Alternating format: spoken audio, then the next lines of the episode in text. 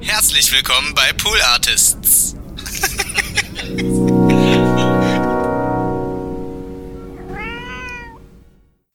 Das ist auch der Grund, wenn ich, wenn mir jemand die Frage stellen würde, möchtest du gern ewig leben? Ich glaube, das wäre echt scheiße. Ja, aber ich, ich würde es, glaube ich, schon deswegen gerne, weil ich nicht sterben will. Ja, aber möchtest du wie so ein Vampir sein? Nee. Also, Ich will halt nicht so, ich will nicht alt, ich will nicht so alt werden. nee, so das Alter, was du jetzt hast, Ja. wo du jetzt sagen könntest, okay, jetzt mache ich hier, hier die Zäsur und ich werde ab jetzt bis in alle Ewigkeit leben. Ja. Das klingt ja erstmal ganz toll, aber wie ist es dann, wenn sozusagen die Sonne die Erde verschluckt? Weil da lebst du auch noch. Und was ist, wenn du dann atomisiert wirst? Und dann lebe ich auch noch. Also, Das geht doch gar nicht. Es kann, ich ist kann die doch- Frage. Das geht ja nicht. lebst du dann immer noch? Oder, also vielleicht, wenn du den Deal eingegangen bist, dass Ja. du ewig lebst, dann müsstest du dann auch immer noch leben und zwar in kleinen Teilen. Ja, das, fra das frage ich mich auch immer, aber ich kann ja nicht, ich kann ja kein Bewusstsein für mich in mehreren Teilen haben. Vielleicht wäre ich eins und würde so durchs All treiben, aber dann würde ich vielleicht irgendwann wieder irgendwo landen, wo es, wo es wieder irgendwie interessant ist. Und dann Irg- bin ich immer noch in diesem Alter. Das ist doch eigentlich voll gut. Ja, aber irgendwann ist das All echt leer, weil da ist nichts mehr. Dann bist nur noch du da. Aber das, ich glaube, da muss doch immer, irgendwas muss doch da immer sein. Irgendwann, irgendwann kommt die große Leere, wenn sozusagen sich kein Teilchen mehr bewegt, weil Ja. alles ausgeschwungen hat. Das ist, dauert sehr, sehr, sehr, sehr, sehr lange. Und dann ist alles dunkel. Dann sind alle Sterne verglüht und alle schwarzen Löcher gibt es auch nicht mehr. Und dann ist wirklich nur noch Ödnis. Aber Das spricht gegen das ewige Leben. das stimmt. Aber vielleicht gibt es jemand, der das auch hat und den treffe ich dann. Ich, Ja. ich will ja nicht so, ich will ja nicht davon ausgehen, dass ich so einzigartig bin, dass nur ich das irgendwie bekommen habe. Ja, okay. Dann wäre es okay. Ja. Wenn du denjenigen magst. Aber es kann ja auch sein, dass es absolut dein, dein Nemesis ist. Das stimmt, das kann auch sein. Aber kann es nicht auch sein, dass ich auf einem Planeten lande, der nicht erlischt, Aber alle Sterne werden erlöscht. aber es bilden sich auch andauernd neue. Aber irgendwann gibt es keine Energie mehr, weil das Universum sich so ausgedehnt hat, Ja. dass nur noch schwarz da ist.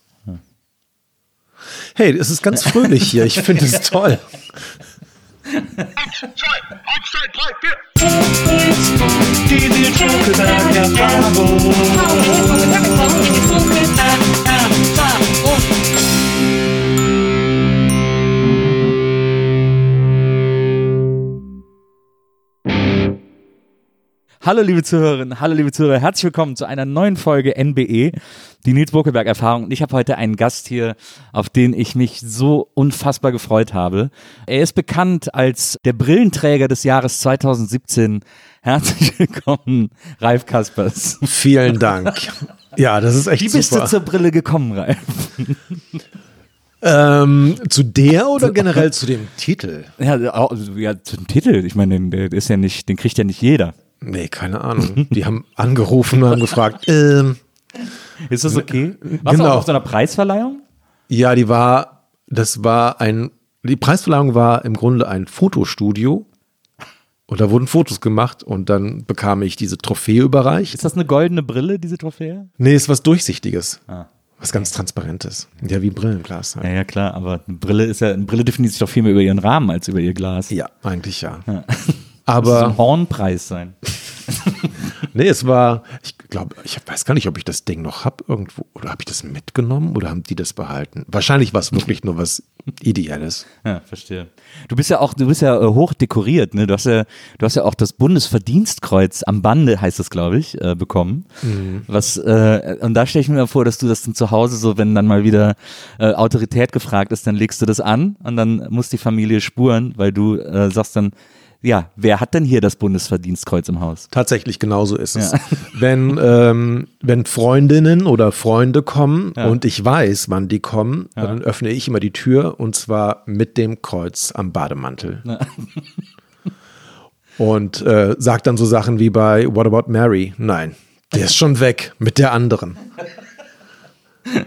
ist, das, hat, ist das zum Anstecken? Hat das eine Anstecknadel oder ist das? Das ist zweiteilig. Du hast einmal ähm, so eine Nadel, die keine Nadel ist. Es ist eine Sicherheitsnadel. Ja. Also die kannst du so ins Knopfloch reinfallen lassen. Das ist wie so ein, wie so ein kleiner Button eigentlich, rechteckig. Ja. Und dann gibt es für die, für die richtigen Anlässe wahrscheinlich, also das ist so für jeden Tag und für die richtigen Anlässe gibt es so ein, ähm, ja, wie so eine Sicherheitsnadel und das kann man dann so richtig reinstecken. Wo, wo in den Filmen, die dann immer so zusammenzucken, Ja, wenn genau. die das, wenn die das angebracht kriegen. War das so ein Punkt, wo man dann irgendwie auch so Eltern mit dem überzeugen kann, was man macht? Also du hast irgendwann mal gesagt, äh, du darfst den ganzen Unsinn machen, den deine Mutter dir verboten hätte oder so. Was habe ich gesagt? Naja, das hast du gesagt, dass das so dein Job wäre. Ähm, war das dann sowas, wo du sagen konntest, Mutter, ich habe das Bundesverdienstkreuz bekommen? N nee, ich weiß gar nicht. Ich habe ihr das gesagt und sie hat sich total gefreut. Die ganze Familie hat sich total gefreut. Die waren richtig stolz. Das war echt süß. Ja. Das ist ja auch, das ist ja was super Besonderes. Also ich finde es auch voll aufregend, überhaupt hier mit einem Bundesverdienstkreuz-Träger sprechen zu können. Ja, aber ich muss ehrlich sagen, als ich die ganzen Leute da gesehen habe, die wirklich mit Schweiß und Tränen ihre Sachen machen und dafür ihr Verdienstkreuz kriegen, da habe ich total Respekt vor. Das, was ich mache, ist ja was ganz anderes. Also, wie soll ich sagen? Ich setze mich halt viel dafür ein, dass unbekannte Vereine vielleicht bekannter werden, weil ich da so eine Art äh, Fürsprecher für die bin. Und ähm, weil ich mich, weil ich mich einsetze bei, keine Ahnung, irgendwelchen Veranstaltungen und sage, hier und das gibt's auch noch und so. Aber es ist ja wirklich keine, keine Schweißarbeit in dem Sinne, was die tatsächlich machen. Ich, ich gebe nur das, was ich habe und versuche andere ähm, sozusagen, ja, vielleicht ein bisschen ideell zu unterstützen. Und das war, das fand ich, damit konnte ich das für mich dann rechtfertigen, dass ich das bekomme, weil das sozusagen dafür dann vielleicht Anerkennung ist, dass ich nicht einfach nur weiter vor mich selbst hinwurschtel und so den ganzen alles so einstreiche und nichts vielleicht zurückgebe. Ich versuche dann einfach nur das kleine bisschen, was ich kann, zurückzugeben. Und wenn das Bundesverdienstkreuz dazu beiträgt, eben auch die anderen Leute auch bekannter zu machen oder vielleicht auch andere zu animieren, sich zu engagieren, dann ist es, dann fand ich das gut. Es ist aber doch ein bisschen Koketterie, weil, also du tust ja was, du machst ja auch was wichtig, du machst ja auch viele wichtige Dinge. Also ich meine, ab, angefangen bei den ganzen Fernsehsachen, in denen du irgendwie wirklich einer der wenigen im deutschen Fernsehen bist, der Kinder überhaupt ernst nimmt und so auf Augenhöhe mit denen kommuniziert und irgendwie sagt, irgendwie, äh, und auch mal irgendwie sagt, äh, Scheiße sagt man nicht, ist Quatsch oder so bis hin dazu, dass du sehr ausgewählt, sehr viele Initiativen unterstützt, die auch total unterschiedlich sind, äh, von Kinderhospizvereinen äh, bis äh, irgendwelche anderen Dinge, ist das ja etwas, was du durch deine Arbeit, die du machst, also die Bekanntheit hast du dir erarbeitet und die setzt du dann dafür ein, um diese Vereine zu unterstützen. Und das ist ja auch genauso okay wie andere, die sich irgendwie mega einen abrackern. Ja, es ist okay, aber jetzt gerade, dass ich Wissensvermittlung oder dass ich ja doch Wissensvermittlung mache, betreibe, Ja. das ist ja mein Job eigentlich. Aber, aber es kann ja auch, also ich glaube, Klaus Mein hat auch das Bundesverdienstkreuz für seinen Job als Sänger der Scorpions, weil er die, die Mauer niedergesungen hat. Oh, echt? Cool. Ich dachte, das war David Hasselhoff. Nee, das ist ja der große Streit. Ich, hab, ich hatte Ah, Winds of Change, Ja. genau. Stimmt. es gibt so ein, es gibt so einen Podcast, äh, äh, der heißt auch Wind of Change und der erzählt die Geschichte, es sind so zehn Teile, extrem hörenswert, äh, von einem Journalisten, der erzählt bekommen hat, von einem Freund, der das auf einer Party von einem Bekannten erzählt bekommen hat, äh, dass Wind of Change eine Komposition damals der CIA gewesen wäre, um, äh, um Russland zu demoralisieren, das russische Volk zu demoralisieren, was diese russische Propaganda betrifft und in die, in die westliche Freiheitsliebe zu holen. Und davon cool. handelt dieser ganze Podcast, weil er diesem Gerücht dann auf die Spur geht. Und da- ganz am Ende spricht er sogar mit Klaus Meine persönlich. das Und was sagt der? äh, Ich will das jetzt hier nicht spoilern. Ah, okay. Das muss man unbedingt hören. Aber Ja, es hör ist ich ein mir an. sehr, sehr toller, sehr Find ich super, Podcast. sowas. Na, ja, finde ich auch. So solche Geschichten sind irgendwie total Ja. gut. Ich hatte auch schon äh, Purple Schulz hier sitzen Mhm. äh, und der hat mir dann, nachdem ich ihm das erzählt habe, hat er gesagt, ja, aber ich war im August 89 noch äh, auf Tour in der DDR mit meinem Lied Sehnsucht und dem großen Refrain, ich will raus. Äh, vielleicht sollte man da mal genauer nachforschen. Das ist so toll, oder? Wie man rückblickend alle Punkte zusammenbringen kann und auf einmal ergibt alles einen Sinn. Ergibt alles einen Sinn. Und das passt natürlich so gut, weil du nämlich sagst, es ist alles sinnlos. Ja, das stimmt. Ja, Das ist so ein bisschen deine Catchphrase geworden, ne? das war eine totale Offenbarung und irgendwie, ja, Catchphrase weiß ich nicht, aber es ist so, es klingt immer voll existenzialistisch Ja. oder vielleicht sogar, als, als hätte ich zu viel Nietzsche gelesen. Aber eigentlich ist es. Ja, aber als hättest du so mit 16 zu viel Nietzsche Ja, gelesen. genau. Wo ist mein Rollkragenpulli?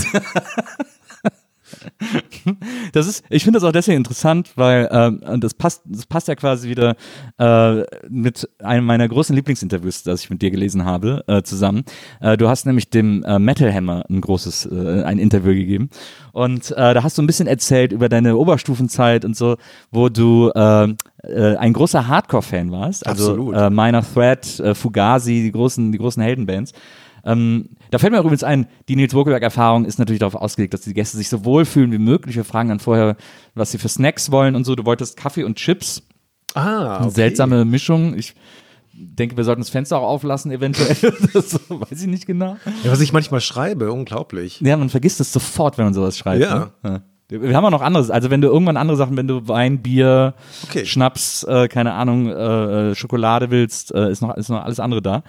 Ähm, und dann äh, wollen wir natürlich auch, dass man man fühlt sich am wohlsten, wenn man immer so äh, auf Menschen blicken kann, zu denen man aufblickt. Und bei dir war ein großes Idol, unter anderem Randy Rhodes, der Gitarrist von und Ozzy Osbourne und Quiet Riot hat er glaube ich auch gespielt ähm, sehr früh gestorben bei einem super bizarren äh, Flugzeugabsturz. Also es gibt, es gibt ja so eine Zeit im, im Rock'n'Roll, wo alle mit Flugzeugen abgestürzt sind. Vor allem die ganzen Satanisten. Es Ja. war schon irgendwie. Ich liebe auch John Sinclair und sowas, die ganzen, Oh ja. die ganzen Hörspiele. Na, das stimmt. Und irgendwie, da schwingt was ganz Tolles mit. Ich weiß noch einmal, oder so Filme wie Rosemary's Baby finde ich auch richtig gruselig. Ja, oder wenn die Gondeln Trauer tragen. Ja. Den kann ich nicht, den kann ich, den halte ich nicht aus, diesen Film. Bei Shining zum Beispiel, den kann ich nicht mehr ernst nehmen, weil das so blöd aussieht am Ende, wenn der erfroren ist. Ja, so das schielt. stimmt, das stimmt. Sieht, so, der sieht aus wie eine Komödie. Ist aber super gemacht. Hast du dieses eine Video gesehen? Ich weiß gar nicht, wer das gemacht hat. Es war eine, eine Designerin, glaube ich, ähm, während der Lockdown-Zeit in New York, die den Anfang von 2001 nachgestellt hat in ihrem Wohnzimmer. Und es war so, so toll. Also wegen Kubrick und Shining. Ähm, das fällt mir gerade ein. Das war richtig großartig. Aber ja, das war, das war ein ganz toller, trotzdem ganz toller Film. Und was ich sagen wollte, diese ganzen Satanisten mit Platten rückwärts, rückwärts spielen Ja. und so und irgendwo geheime Botschaften finden, das fand ich immer schon total faszinierend. Und da fing das wahrscheinlich an. Ich habe es noch gar nicht so richtig realisiert, aber dass wir im Grunde allem versuchen, einen Sinn zu geben. Ja. Aber es hat alles keinen Sinn. Das fand ich immer so, als ich das gemerkt habe, war das voll die Offenbarung. Ich habe auch mehrere Bücher gelesen über äh, satanische Botschaften auf Schallplatten, auf Rockplatten, wenn man die rückwärts Hast du es auch rückwärts spielen lassen immer? Nee, nee, ich habe hab nur so die Bücher gelesen, weil die ja immer aus so christlichen Verlagen stammen. Äh, Rock im Rückwärtsgang heißen die und so. und das ist so geil, weil man auch, man weiß ja auch genau, wenn man sich das jetzt anhören würde, dann würde das super vage nur nach dem klingen, was sie meinen, da äh, rausgehört zu haben. Also die hören ja dann irgendwie Kill Yourself und wenn man es jetzt rückwärts spielen würde, würde man wahrscheinlich hören, so, wo, wo die das dann so reingelesen haben. Ja, das ist ganz toll. Das ähm, fällt, glaube ich, ganz klar in sowas wie Confirmation Bias. Ja. Also du hörst, was du hören willst und du siehst, was du sehen willst. Ja. Und deshalb haben die auch anfangs, als die ersten Sonden am Mars vorbeigeflogen sind, plötzlich Gesichter da gesehen, weil wir einfach drauf gepolt sind, überall Gesichter zu erkennen. Selbst in Planetenoberflächen. Ja, wir sind einfach super Mustererkenner. Das ist Fluch und Segen. Glaubst du, da ist auch ein bisschen dieser, dieser frühe Méliès-Film dran schuld, diese Reise zum Mond, wo, wo der Mond so ein Gesicht hat, wo dann die Rakete im Auge landet? Nee, ich glaube, das hat damit nichts zu tun. Oder ist es umgekehrt? Er hat einfach auch gedacht, dass der Mond ein Gesicht hat. Ja, das glaube ich auch. Ja. Und alle haben sich gefragt, okay, wer könnte da leben? Oder ist es vielleicht ein Lebewesen? Wobei das, naja, der ist ja nicht so alt, der Film. Nee, ich glaube, ich glaube, das war einfach nur, hey, es sieht cool aus, wir machen das. Wenn aber ein Planet ein Gesicht hat, ne? Wie, wenn der dann, wenn, wenn der dann sprechen würde, wie laut wäre das? Und glaubst du, dass so, glaubst du, dass sich so Städte an den, glaubst du, es gibt so Städte wie Lippstadt, die so am Rande des Mundes äh, sich ansiedeln würden und dann auch, wenn der spricht, immer so hin und her wackeln und so. Ist Lippstadt in der Nähe von Dortmund? Aber toll ist, in der Nähe von Dortmund ist Essen. Passt alles. Jetzt, jetzt ergibt es doch wieder Sinn. Ja. Jetzt ergibt es doch wieder Sinn. Tatsächlich haben ähm, macht das Universum Geräusche. Ja. Und wenn du, wenn du, also ab, angefangen vom, von diesem Hintergrundrauschen, was, was ja zwei Wissenschaftler in den 60er Jahren entdeckt haben, was sich so ein bisschen anhört, als würdest du so zwischen zwei Sendern auf so einer Mittelwelle-Frequenz irgendwie rumhängen. Ähm, das gibt es und auch die Planeten machen Geräusche. Das heißt, man kann diese, die, wahrscheinlich sind es hauptsächlich elektromagnetische Schwingungen, die du eben mit einem Sender, mit einem Empfänger empfangen kannst und dann hörbar machen kannst. Und das ist total interessant. Und da versuchen halt die Forschenden rauszufinden, okay, was von diesen Geräuschen, die wir empfangen, sind natürlich entstanden und welche sind künstlich entstanden. Und wenn du rausfinden kannst, welche künstlich entstanden sind, dann wäre das ein Hinweis auf eine technische Zivilisation, die tatsächlich vielleicht sogar diese Signale absichtlich rausgefunkt hat.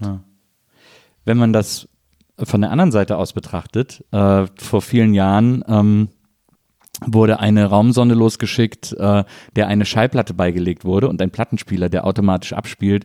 Und da waren so Bilder eingraviert. Ich glaube, dieser der äh, der der Mann von äh, Da Vinci, diese diese diese diese Figur von Da Vinci und dann Mann und Frau äh, Zeichnungen und so, also wo quasi sozusagen versucht wurde, so einfach wie möglich zu erklären, äh, wie Menschen aussehen und so. Und die Platte gibt's auch, glaube ich, seit zwei, drei Jahren so auf Vinyl zu kaufen, äh, damit man die so für zu Hause hat. Da sind so zwei, drei klassische Stücke drauf und dann, äh, ich glaube, Rock Around the Clock äh, von Bill Haley. Ist das wirklich das Lied, mit dem wir uns im Weltall als erstes vorstellen wollen? Ich stelle mir immer vor, die Szene bei Back to the Future, wenn Marty McFly seinem Vater den Walkman aufsetzt und Eddie Van Halen spielt und er absolut den Schock hat. Und vielleicht geht's Außerirdischen genauso. Die hören das und denken, oh Gott, wir bleiben zu Hause. Die wollen wir nie kennenlernen, Wenn die Eddie Van Halen oder wenn sie Bill Haley hören? wenn sie Bill Haley Ja, hören. ich glaube auch. Wahrscheinlich sagen, die Außerirdischen, äh, was, was sollen wir denn mit, äh, wie alt, für, wie alt schätzt ihr uns denn ein? Ja, also ich glaube nicht, dass wir jemals Kontakt haben werden. Glaubst du nicht? Nee. Oder die sind schon hier. Glaubst du nicht, dass wir uns Kontakt haben oder dass, oder dass wir beides nicht mehr miterleben? Also das wäre schon.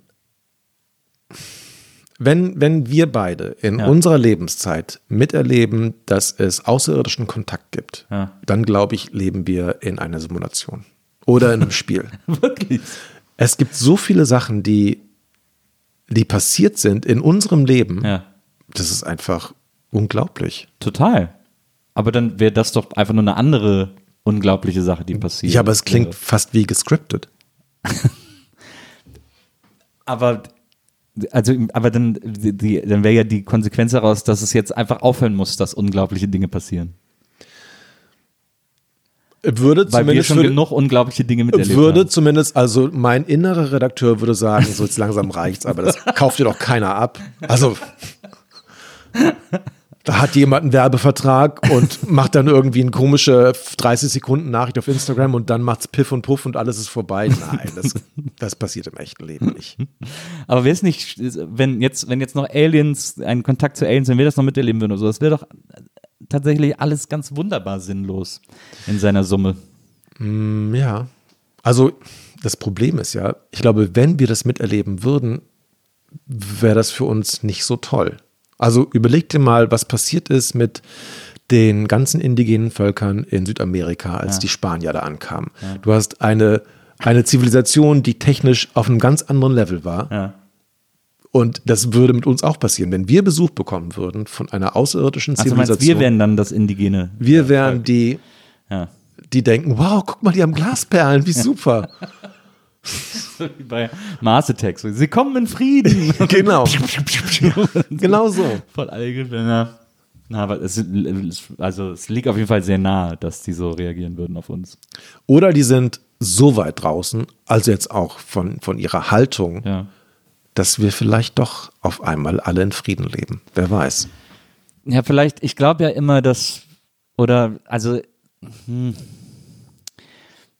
ich versuche mir immer vorzustellen, wenn zum Beispiel so eine Mission so Mondgestein mitbringt oder so, ne? Dann wird das ja quasi mit den Mineralien und Dingen, die wir auf der Erde haben, verglichen. Und so wissenschaftlich untersucht und so und daran gemessen und, und, und erforscht und so. Aber es kann ja auch sein, dass das alles Dinge sind, die hier noch gar nicht existieren auf der Erde. An, auch an chemischen Verbindungen und so. Kann gut sein, dass, Ja. es, dass es Elemente gibt, die wir noch nicht entdeckt haben. Genau. Die es hier vielleicht gar nicht gibt, weil in der Gegend, wo wir in der Milchstraße leben, Geht das halt nicht. genau. Ja. Und deswegen kann es ja auch sein, dass Außerirdische ein anderes Verständnis von Leben oder Lebensform oder Kommunikation und das allem haben als wir. Ja. Ja, wir sind total, ähm, wie nennt man das, wenn man sich selbst als Mittelpunkt nimmt? Egozentrisch. Ja, aber humanozentrisch. also wir denken ja, dass das, was wir sehen, ist die Realität. Ja. Wir denken, dass das alles wahrhaftig und echt ist. Und nachts ist der Himmel dunkel, Ja. weil wir nichts sehen nachts. Aber dass wir mit unseren Augen nur einen winzig kleinen Bereich vom elektromagnetischen Spektrum wahrnehmen können, das raffen wir ja nicht. Also wenn wir, wenn wir viel mehr Frequenzen sehen könnten, dann wäre der Himmel wahrscheinlich hell erleuchtet, auch nachts. Na. Es gibt irgendwo, ich glaube hier äh, in Brandenburg auf der Grenze zu Niedersachsen oder Richtung Niedersachsen irgendwo gibt es den dunkelsten Ort Deutschlands. Oh, echt? Ja. Das hat mir zuletzt eine Fotografin erzählt, die ist dann da nachts hingefahren, die hat gesagt, sie hat es echt unheimlich gefunden, weil sie haben sich dann auf ein Feld gestellt und wollten so ein bisschen den Himmel fotografieren, weil man dann die Milchstraße natürlich super sieht. Und da gibt's halt, da wohnen so wenig Menschen und so wenig Häuser, dass es da halt so am wenigsten Luft, äh, Lichtverschmutzung gibt. Cool. Das so. Das ist ein bisschen wie in der Eifel. Da gibt es auch eine Sternenregion oder einen Ja. Sternenpark. Stimmt. In der Eifel gibt's auch so Ecken. Ja. Die so, und da soll, aber die schmücken sich damit, das dunkelste Dorf Deutschlands zu sein. Und ich weiß nicht, also ich habe das Gefühl, jetzt so rein aus Stadtmarketinggründen klingt es irgendwie nicht so cool. Auf der anderen Seite, da bekommt Dunkeldeutschland direkt einen so richtig positiven Spin. Das der dunkelste Ort Dunkeldeutschland, könnten sie sich ja nennen. Ja, aber die hat gesagt, es wäre sehr beeindruckend gewesen. Die hätten dann da so nachts das Auto geparkt und sich da irgendwo auf eine Wiese gestellt und haben dann irgendwie, wollten eben, wie gesagt, Milchstraße fotografieren und dann hören sie auch plötzlich Geräusche und du siehst nichts. Also die konnten die dann auch nicht zu und sind das jetzt Wildschweine oder was passiert hier gerade so ums Auto und haben dann auch total Angst bekommen und so. Ähm, weil Das ist schon das, gruselig. na, ich glaube, so totale Dunkelheit ist mega gruselig. Ja. Glaube ich auch. Warst du schon mal in so einem, in so einem Dunkelrestaurant? Nee. Also, ich sehe gern, was ich esse, ehrlich gesagt. ja, das geht mir auch so. Ich, auch so. ich bin auch so ein Picky Eater, deswegen wäre das schon gar nichts für mich. Ja, ich bin da wahrscheinlich auch eher so ein Trennkost-Typ. Ja. Also nicht, dass ich jetzt auf Trend, also ich weiß nicht mal, was Trennkost ist, aber ich habe es gern getrennt voneinander. Getrennte Kost. Getrennte Ja. Kost, Ja, ja, ja. genau. Ja, habe ich auch gerne. Ich, ich glaube, man kann so ein bisschen sagen, was wenn man irgendwas nicht mag oder nicht verträgt oder so. Also ich, ich habe das einmal erlebt, aber auch schon äh, 20 Jahre her oder so, auf der Popcom damals noch in Köln. Da gab es einen Stand, den haben die so gemacht, wie so ein Dunkelrestaurant, aber da war halt nur eine Bar drin. Das ist auch okay zum Trinken. Und äh, da wurde man dann auch, gab es auch Leute drin, die einem geholfen haben. Äh, meistens waren das Sehbehinderte, weil die halt sich super orientieren können, im Ja. Gegensatz zu allen anderen.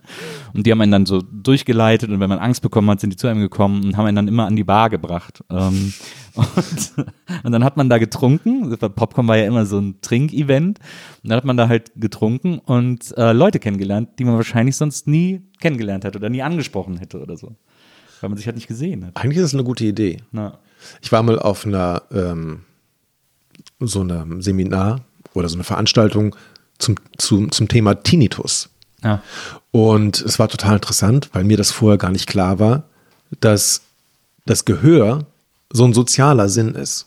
Wenn du nichts mehr hörst, ist es viel auffälliger, sag ich mal, als wenn du nichts siehst. Also das merkt man ja auch Leute, die, ähm, die blind sind. Du würdest das eigentlich, würdest es niemals feststellen, wenn du, wenn es nicht irgendwie, wenn die es nicht sagen würden, weil die sich teilweise doch sehr sicher auch in ihrer Umgebung bewegen können. Das war mal, wir haben mal auf einer, in einer Blindenschule gedreht und da ging es um Brailleschrift, wie die, wie die ähm, funktioniert. Und das war, du hast überhaupt nicht gemerkt, dass da irgendwas nicht stimmt. Es war alles ganz, ja, wie gewohnt. Ja. Und ähm, das fand ich so interessant, dass eben wir ja so den Sehsinn so als was ganz Wichtiges natürlich ansehen, weil wir ganz viel mit den Augen machen. Aber ähm, wenn der weg ist, kann sich das Gehirn, glaube ich, relativ gut drauf einrichten. Anders als wenn das Gehör weg ist. Ich glaube, das ist teilweise echt viel, viel schwieriger. Ja, da merkt man es ja auch schneller, weil Gehörlose sozusagen sprechen ganz anders lernen müssen, weil sie nicht wissen, wie es sich anhört, Ja. weil sie es halt nicht hören und deswegen hört man es immer, wenn die sprechen zum Beispiel auch und so. Ich fand ein gutes Beispiel, wenn du einen Film siehst und du drehst den Ton weg und du siehst nur, was Ja. da passiert, Ja. da raffst du meistens nicht so viel. Wenn du aber das Bild wegmachst und nur den Ton hörst, dann ist es eigentlich wie ein Hörspiel und du verstehst alles. Du, du kannst der ganzen Geschichte folgen eigentlich. Das stimmt. Also ist eigentlich Riechen der am wenigsten soziale Sinn zumindest. Ja.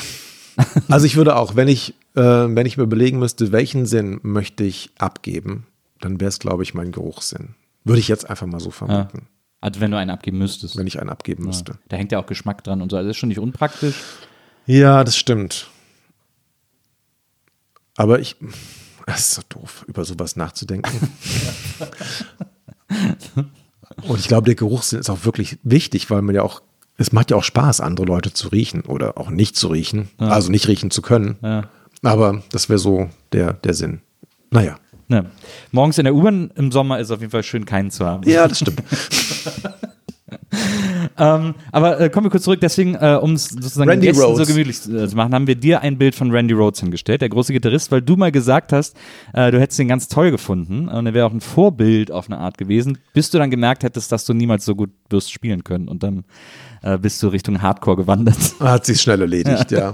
Das stimmt. Also, ich fand einfach ihn zusammen mit, mit Ozzy Osbourne, ich fand auch Ozzy Osbourne und Black Sabbath fand ich total cool.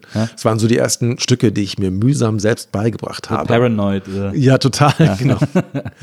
Und ja, und diese ganze, das ganze drumherum mit dem, mit dem Okkultismus und so, das war schon, fand ich sehr faszinierend. Ja.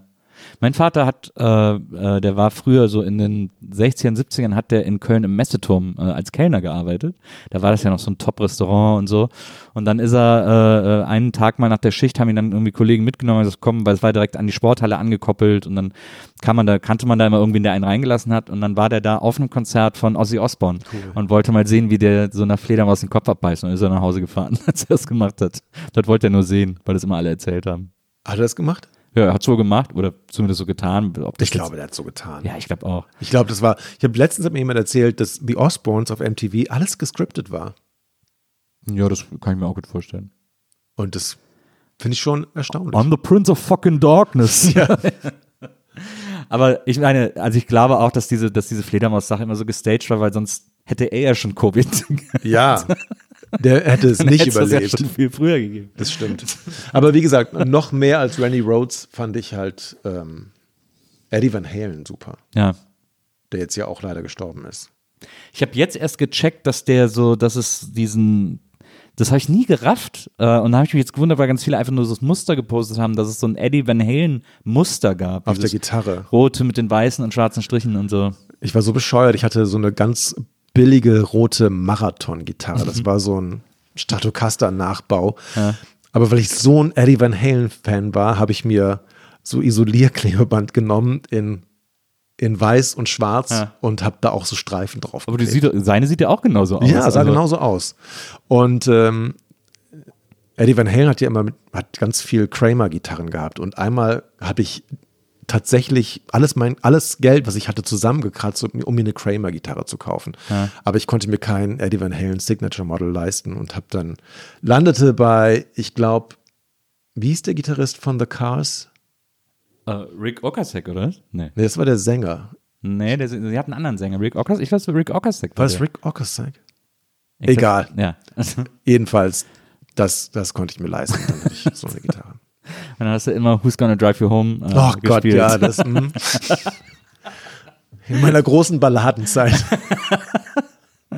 Aber was war denn, was war denn so deine, äh, bei Van Halen, ich finde äh, diese Diskografie von, von Van Halen, ich habe die früher nie gehört. Ich habe so, äh, ich habe auch, hab auch viel Gitarrenmusik gehört, aber Van Halen irgendwie waren, sind nie bei mir gelandet. Ich habe viel ACDC auch geliebt Ja. und so.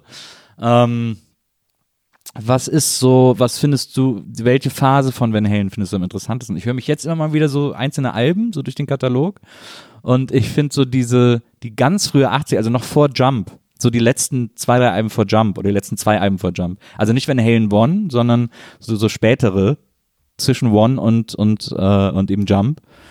Äh, Oder 1984 ist das Album, glaube ich. Kann sein, ja, ich weiß es auch nicht mehr. Da finde ich, da finde ich irgendwie am interessantesten. Dann, dann macht er auch immer so Gitarrenexperimente und so. Total cool, ja. Also ich glaube, wenn ich es jetzt nochmal so in, seiner, in der Gänze hören würde, würde ich sagen, boah Gott, das ist nervig. so ein Angeber. Aber es war einfach, ja, es war einfach cool. Ich glaube, die, ähm, ja, so die ersten Alben waren die, die, die, ich, die ich super fand. Und Ja. als die dann Jump rausgebracht haben, fand ich es zu poppig fast schon. Naja, diese Synthesizer haben es natürlich Genau, dann ja. extrem. Ja, aber okay. Also, ich höre es jetzt nicht mehr so viel, ehrlich gesagt. Hörst du denn noch Hardcore? Ja, also es vermischt sich ja alles so. Es ist gar nicht mehr so getrennt, finde ich. Wenn du zum Beispiel sowas hörst wie Joyce Manor, das ist jetzt kein Hardcore Ja. im klassischen Sinne, Ja. weil die Songs auch länger sind. Aber irgendwie geht es trotzdem so in die Richtung. Und ich mag immer noch Gitarren Ja. in, in allen möglichen Formen. Und ähm, als du dann, als du dann damals sozusagen die, den, den Sound äh, gewechselt oder neu für dich entdeckt hast, eben wie gesagt, Minor Threat, da, ähm, da habe ich gelesen, hast du gesagt, wärst du dann auch einfach eine Zeit lang Straight Edge gewesen. Das ist ja, muss man für die Leute erklären, im Hardcore, also Hardcore eine, so eine, so eine eigentlich härtere Variante des Punk, irgendwie ein bisschen schneller, ein bisschen dreckiger, ein bisschen kompromissloser. Ja. Und ähm, das Genre wurde unter anderem mitbegründet äh, von Bands wie Bad Brains etc., aber eben auch vor allem Minor Threat war ein riesiger äh, Hardcore-Einfluss und die haben diese Straight Edge-Sache ins Spiel gebracht, die bedeutet kein Alkohol, keine Drogen, äh, kein Sex vor der Ehe, keine Ahnung. also Ja, ich- lebe ein Ahnung. langweiliges Leben. Total. der, der Hintergrund ist ja, dass die, wenn die Minderjährigen in den USA, und du bist ja minderjährig, solange du nicht 21 bist, wenn du in irgendwelchen Clubs bist, dann durftest du kein Alkohol trinken. Und damit das ganz klar für die Leute an der Bar war, dass du kein Bier bekommst, bekamen die eben so ein dickes schwarzes Kreuz auf die Hand gemalt. Ja.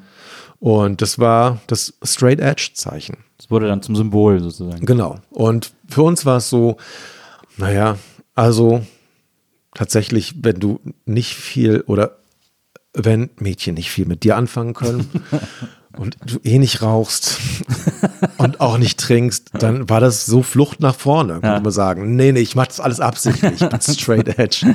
So ungefähr. Weil du dann auch quasi, du warst ja dann deinen Idolen auch näher, wenn du, wenn du da dich irgendwie dieser, dieser Glaubensrichtung anschließen konntest. So. Genau. Ich habe äh, neulich mal ähm, so ein bisschen überlegt, was so meine Lieblings-Hardcore-Bands sind. Oder ich wurde das irgendwo gefragt. Meine Top 3, glaube ich, waren es äh, Hardcore-Bands. Ähm, das war äh, äh, Bad Brains, Sick of It All und Biohazard. Und da bin ich schwer angefeindet worden dafür, dass ich Biohazard gesagt habe. Ist nicht wirklich Hardcore, oder? Naja, was ist das denn sonst? Ah, Also das erste Biohazard-Album, Urban Ja. Discipline. Also so, Music's for you and me, not the fucking industry. Was kann mehr Hardcore sein als das? Beastie Boys war auch Hardcore. Ganz am Anfang, genau. Ja. Diese, diese ersten. Das war echt ganz cool. Na, habe ich auch noch auf Platte. Ja, aber- ist ähnlich bei mir. Zum Beispiel habe ich total gern Dead Kennedys gehört. Ja. Was ja auch nicht Hardcore ist im klassischen Sinn. Das ist ja für, also Too Drunk to Fuck ist ja für einen Straight Edger auch ein Schlag ins Gesicht. Ja, das stimmt. Wobei ich das gerne schon mal gehabt hätte. Das kann ich sehr gut, das kann ich sehr gut nachvollziehen. Ähm, das ging mir auch so. Aber ich habe auch so, ich, ich, also ich habe mich so total für Punk interessiert in der Zeit. Ne? Ich fand so Punk ganz aufregend. Ich kam halt von den Ärzten und dann liegt das ja nahe, sich mehr mit Punk zu beschäftigen und so. Und dann weiß ich noch, ich war irgendwie zwei Wochen in Paris ähm, bei so bei einer Familie, die mit meinem Vater befreundet war, ähm, um so ein bisschen Französisch aufzubessern und so. Und dann sind wir, und äh, da war ein Junge, der war so alt wie ich in dieser Familie. Und die, und in Frankreich ist es ja ganz üblich, gibt es ja immer diese, im Grunde genommen Nannies äh, in den Familien, die sich tagsüber um die Kinder kümmern, weil die Eltern irgendwie nicht da sind. Und wir hatten halt auch diese französische Nanny, die hat mit uns dann jeden Tag irgendwas anderes in Paris besichtigt. Wir sind immer in die Stadt reingefahren, haben immer irgendwas anderes, da hat sie sich ausgedacht. So. Das war total cool, ne? Und dann so am äh, letzten, oder ja, nicht am letzten, aber an einem der letzten Tage, sind wir dann auf den großen Flohmarkt äh, in Paris gefahren, auf den Marché aux Puces. Ähm, der ist so riesig und da gab es natürlich auch Stände mit Platten und so. Und da habe ich mir dann endlich äh, Nevermind the Bollocks, hier comes the Sex Pistols, das große, das eine Sex Pistols Ja. Album gekauft. Und ähm, weil mir klar war, als Punk muss man das haben und so, ne? Das ist so äh, wichtige Punkplatte. Und dann war ich aber noch so drei, vier Tage da im Urlaub und die hatten keine Anlage, wo ich die hätte hören können. Der ist auch, der Vater von dem ist auch irgendwie jetzt Pfarrer oder so, ne? Also so, das wäre Wäre super gewesen. ja, genau. Und dann habe ich mir, äh, bis ich nach Hause gefahren bin, diese fünf Tage lang die, diese Platte gestarrt und mir die, die Songtitel durchgelesen und mir einfach die ganze Zeit vorgestellt, wie diese Platte klingt. Und dann kam ich nach Hause und habe sie aufgelegt und es war ein bisschen enttäuschend, muss ich sagen. Ich habe sie mir wirklich anders vorgestellt. Ja, das ist oft so, ne? Ja. Ich, mittlerweile mag ich sie, aber so im ersten Moment war das gar nicht der Punk, den ich so gehört habe.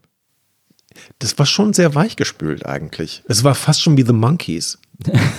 also nee, von jetzt, es war so ein, also Sex Pistols, gut, die hatten viel mit Drogen und so zu tun, aber Ja. eigentlich war das schon echt viel Show. Ja, das war sehr viel Show, das stimmt. Anders als bei Joy Division beispielsweise. Ja.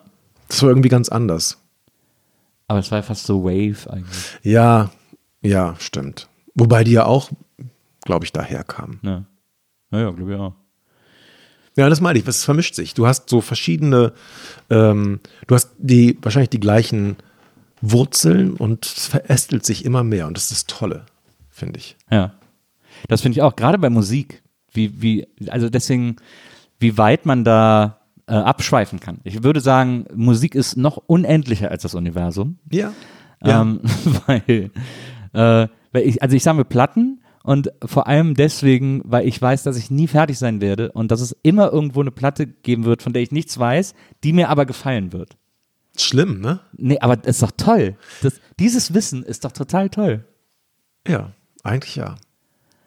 Was war so deine, deine, deine Band, die dich sozusagen hauptsächlich begleitet, wo du sagst, also wenn es eine Band gibt, für die ich mich entscheiden müsste, dann ist es die. Also das ist so ein bisschen phasenmäßig, glaube ich. Also Als Teenager waren das definitiv die Ärzte und die Nachfolge. Ich war zum Beispiel ein riesen King Kong-Fan. King Kong war ja die Nachfolgeband von Farin nach den Ärzten. Kenn ich gar nicht. Nach dem Ärztesplitz war so eine englischsprachige, leicht Proc angehauchte äh, Punkband. Und äh, die habe ich geliebt, wie bekloppt. Ich konnte die alle auswendig. Ich bin auch auf alle Konzerte mit, mit 14, also mussten immer meine Geschwister mit mir hinfahren. Und äh, ich weiß noch, äh, zu, das erste Album, äh, erste Tour haben die in der Biskuithalle in Bonn gespielt. Und äh, da waren wir fünf Zahlende.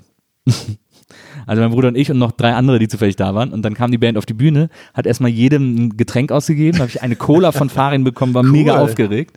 Und dann haben die trotzdem gespielt, haben gesagt, ja, jetzt fangen wir mal an mit der öffentlichen Probe. Und dann haben die gespielt und haben sie mich sogar für einen Song, weil sie gesehen haben, dass ich alles mitsingen konnte, haben sich für einen Song auf die Bühne geholt und ich durfte den anfangen, sozusagen. Die sind dann eingestiegen und so. Das war Hammer. Ja, das glaube ich. Das war echt, also die haben mich da sehr geprägt. Und dann später waren es dann immer mal wieder andere. Ich glaube, Nirvana waren super wichtig für mich. So äh, als, als äh, ja, ab 16, 17 irgendwie war das dann so meine große Band. Ähm, dann kamen so mit 17 noch die Beatles dazu, so gleichzeitig, so als, als Layer unter allem.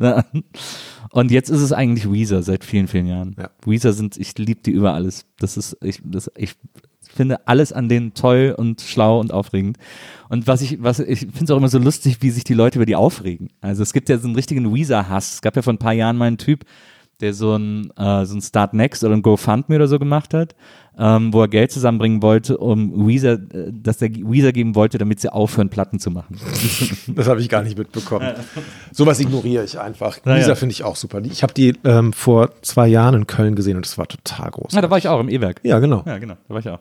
War, äh, da, da haben die zwei Konzerte in Deutschland gespielt. Erst in Berlin und dann im E-Werk. Richtig, die waren hier, glaube ich, in der Columbia. Genau. Ne? Und das war alles so um meinen Geburtstag und man hat mir einfach für beides Ticket geholt und hab mal so Fan gespielt und bin den so hinterhergefahren. Ich habe sogar noch die Setlist von dem Kölner Konzert hier. Cool. Hat dann hat mir einer geschenkt, der die da mitgenommen hat. Das war echt super. Ja, fand ich auch.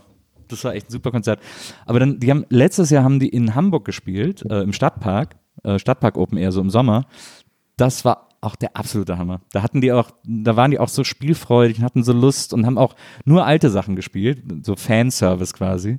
Äh, und dann ist während einem Solo äh, Rivers Cuomo äh, in einen Bierstand gegangen, hat dann da sein Solo gespielt, hinterm Tresen, ist dann wieder zurück auf die Bühne. Das war echt super. Das fand ich auch. Also da, die würde ich auch jederzeit wiedersehen. Ja. Ja, das habe ich gelesen, das hast du auch in einem Interview erzählt, ähm, dass du, äh, dass du jede Platte von Weezer irgendwie immer gerne äh, hörst und gerne magst und dich darauf freust. Und da habe ich mich natürlich sehr gefreut. Ich habe die ja sogar tätowiert hier. Äh, Ich sehe es. Das ist, äh, ich glaube ja, dass die extrem missverstanden sind. Ich glaube, dass äh, Rivers Cuomo, ähm, der ja quasi der Kopf der Band ist, einfach auf der Suche ist nach dem perfekten Song. Das ist, glaube ich, der Antrieb, den die, den die irgendwie haben. Glaube ich auch. Ich finde es so super, er hat ja so praktisch wie so Tutorials gemacht, wie man Songs schreibt. Ja, Und so die Tür zu öffnen, das ist, machen nicht viele. das stimmt. Das fand ich auch bei diesem Coveralbum, das sie, das sie Ja, letztes Jahr rausgebracht haben. Weil da haben so viele Leute gesagt, äh, die Songs sind ja nur eins zu eins nachgespielt, aber das ist ja gerade das Problem. Ja. Das ist ja gerade der Versuchsaufbau sozusagen. Wie sind diese Songs entstanden? Fand ich auch super. Ja. Ich sehe schon, da sind wir, äh, da sind wir absolut einer Da Meinung. werden wir uns nicht streiten. Ja, da werden wir uns nicht streiten. Ähm, ich habe ich hab in einem Interview mit dir gehört, super äh, seltsame Geschichte, da wollte ich dich mal fragen. Ähm, du hast erzählt, äh, da ging es um Schule und du hast gesagt, ja, du hast so ein bisschen durchgefuscht und immer so mit Spickzetteln gearbeitet und so weiter und so fort. Und da hast du gesagt, du hättest das einmal, also ich habe verschiedene Spickzettel-Stories von dir gehört, du erzählst auch in vielen Interviews viele unterschiedliche Spickzettel-Geschichten. Ich war der Meister. Ja, also offensichtlich auch der Meister im Spickzettelgeschichten erzählen. Und in einem Interview hast du erzählt, du hättest dir äh, Esspapier unter Erfrischungsstäbchen geklebt und da die Sachen draufgeklebt, sodass du es im Notfall hättest essen können. Ja. Aber Erfrischungsstäbchen, unter die man Esspapier klebt, fallen doch mega auf. Ja, das war schon hell. Ja. Aber es war, wenn die in der Verpackung sind und du machst kleine Streifen und es ging wirklich nur um so Formeln. Ich glaube, es war sogar Bio. Ja. Ähm, da, da siehst du ja, du guckst ja nur von oben auf die Erfrischungsstäbchen Ja. und siehst es dann nicht. Und wenn du es dann hochnimmst und so einfach sinnierend anschaust, das Essstäbchen, es so in den Fingern drehst und guckst, okay, das war das, weg. Also so schnell können die gar nicht gucken. Und das ist ja das Tolle gewesen bei den, bei den Klausuren in der Oberstufe, dass du da essen konntest. Aber du hast auch gesagt, dass du, äh, dass du die dann auch manchmal zurückgelegt hättest, wenn du, äh, wenn das eine Formel war, wo du dachtest, oh, die brauche ich gleich nochmal. Ähm, aber das ist ja Schokolade. Das, ist das nicht, sind die nicht, war das nicht eine Sauerei? Ja, ich glaube, im Sommer wäre es schlimm gewesen. Aber da war die Temperatur so, dass es, dass es ging. Okay. Und ihr, wahrscheinlich habt ihr alle eine dicken Jacke, weil es keine Heizung gab. War alles okay. Also die waren, zur Not hätte ich Papier auch gegessen. Na, ja, eben. Also, Aber es ist halt, es ist, also ich dachte nur, dass es so super auffallen muss, wenn man die so rausnimmt und der Lehrer vorne sitzt. Also man muss es ja wirklich dann üben, die so rauszunehmen, dass er quasi die Unterseite nicht sieht. du musstest, ja, ich habe ja relativ große Hände und ähm, dann, dann kann man das einfach so, das geht. Äh, überraschend gut. Ja. Und ist ja auch relativ klein. Und hattest du auch so, hattest du so Patches auf der Jacke? Hast du so einen Bundeswehrparker mit Patches? Nee, leider äh, hatte ich das nicht. Jetzt sage ich leider. Ich habe jetzt aber einen Parker. Es ist kein Bundeswehrparker, aber unglaublich. Es gab ähm, schon seit ich weiß nicht wie viele Jahrzehnten gibt es in Köln ja Humana, so einen Ja. Second-Hand-Laden. Ja. Und die hatten mal eine ganze Reihe an Parkers. Und so Ende der 90er habe ich mir da einen Parker gekauft für 25 Mark. Das Ding hält immer noch. Das ist, der ist nicht kaputt zu kriegen. Unglaublich, ja. Ähm, okay, dann habe ich das auf jeden Fall. Äh, Hast du einen. Parker? Nee, Ich wollte immer einen haben und ich will, aber jetzt zum Beispiel seit Jahren sage ich, ich will mir mal einen Ostfriesennerz holen. Da schwitzt man. Die sind ja. nicht so toll. Ja, aber so gegen, wenn es so richtig fies regnet irgendwie. Ja, Man ist aber auch immer so, bei solchen Sachen denke ich mir so, oh, ich will das irgendwie mal haben und dann äh, vergesse ich es oder wenn ich, wenn ich einmal davor stehe, bin ich, werde ich plötzlich super knausrig und denke so, naja, ich muss jetzt keine äh, 80 Euro für ein Ostfriesennerz ausgeben oder so. Ist dann so. ist kann so ich total knack. verstehen. Ja. Ja. Ich habe mir, wir waren gerade, wir waren zuletzt im Urlaub in Italien und ich habe mir jetzt eine Jacke geholt, eine Regenjacke, eine dünne, fast eine Übergangsjacke. Ich bin ganz schlecht in diesen Übergangszeiten. Ich bin dann entweder zu warm oder zu dünn angezogen. Aber ich habe mir so eine Übergangsjacke geholt äh, und das ist die offizielle äh, Regenjacke der Gondoliere in Venedig. Cool. Ich wusste gar nicht, dass sie sowas haben. Habe ich auch, hab mich auch sehr gewundert. Aber es gibt so Läden, die quasi die offizielle Kleidung des offiziellen Gondoliere-Verband verkaufen, wie so ein Fußballverein eigentlich. Und da habe ich jetzt so eine offizielle Gondoliere-Übergangsregenjacke. Patches? Ja, die hat Patches auf den Schultern links und rechts mit dem, mit dem Gondoliere-Logo und mit dem Designer und dann hat die so rot-weiß gestreifte Kapuze und so. Das heißt, du warst in Venedig. Ja. Ich war einmal erst da und ich fand es wie, wie Disneyland. Wenn du da mit dieser Fähre, mit dem Fährboot Ja. praktisch da in die Lagune reinfährst, total unwirklich, weil man es nur aus Filmen kennt Das eigentlich. Und plötzlich ist man da in echt. Und du hast das Gefühl, irgendwo kommt auch noch Musik her, wie so Freizeitparks. Ja.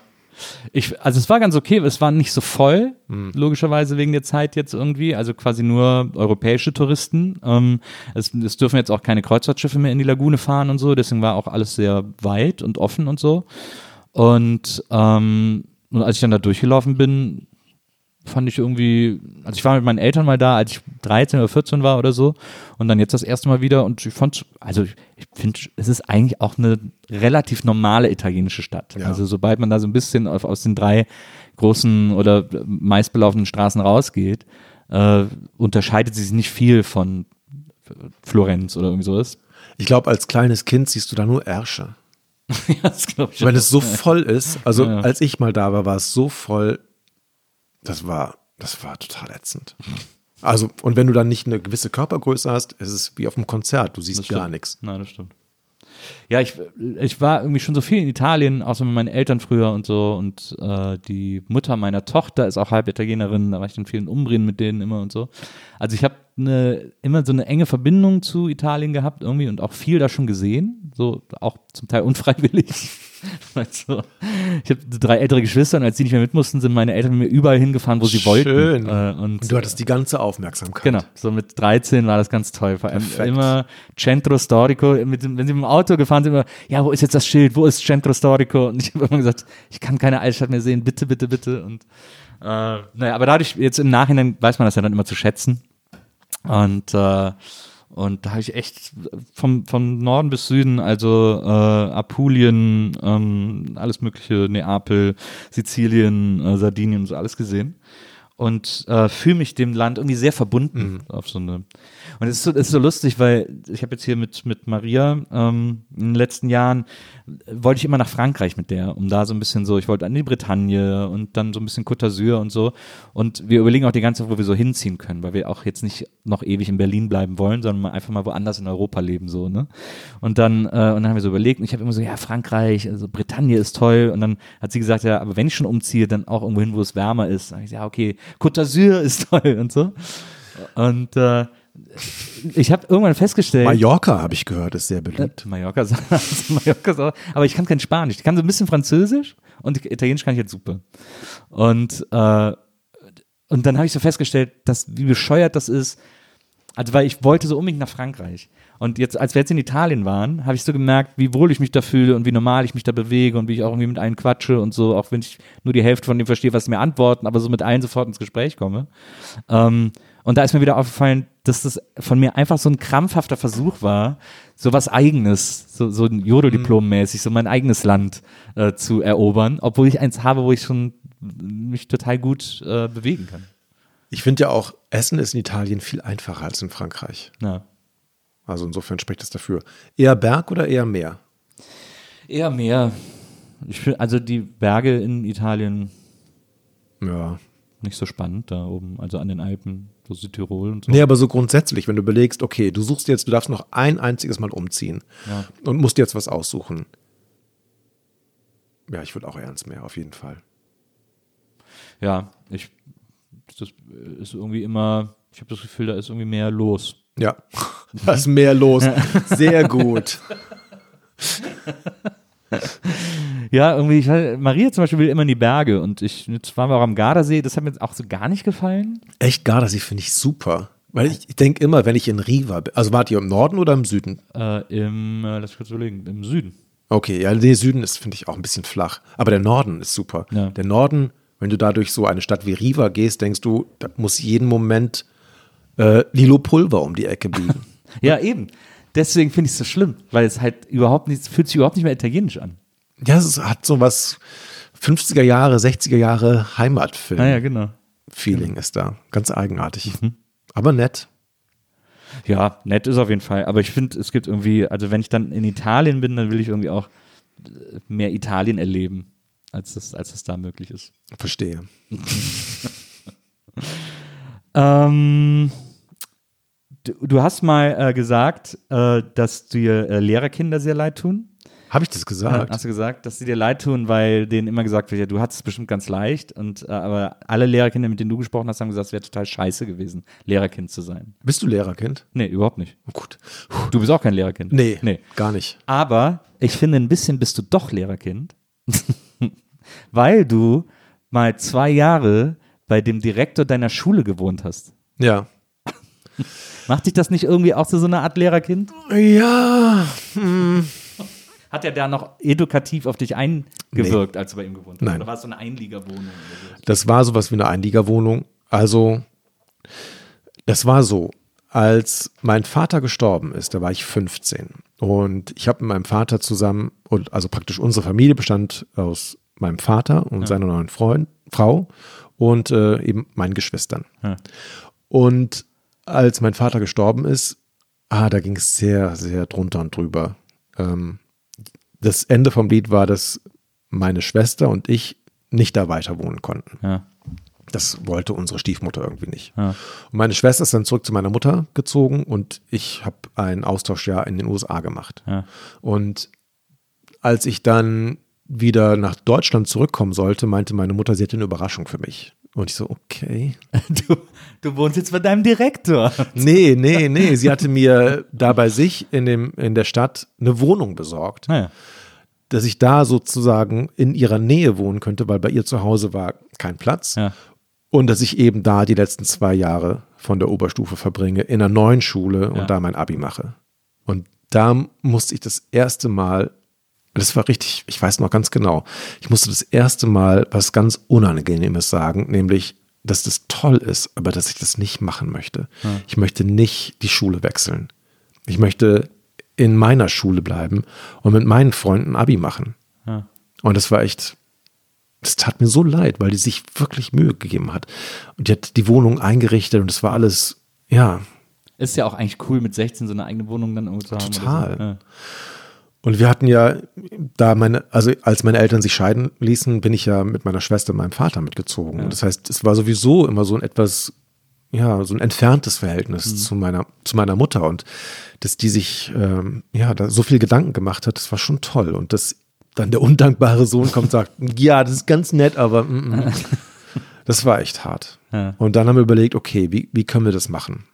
Und der Direktor von meiner Schule meinte, also du kannst übergangsweise bei uns im Keller mehr oder weniger leben. Das war so Souterrain und da gab es ein Zimmer, bis ich was gefunden hatte, was anderes. Und dann stellte sich aber raus, dass es doch sehr schwierig ist für einen 16-Jährigen, äh, eine eigene Wohnung zu finden, vor allem auf dem Dorf.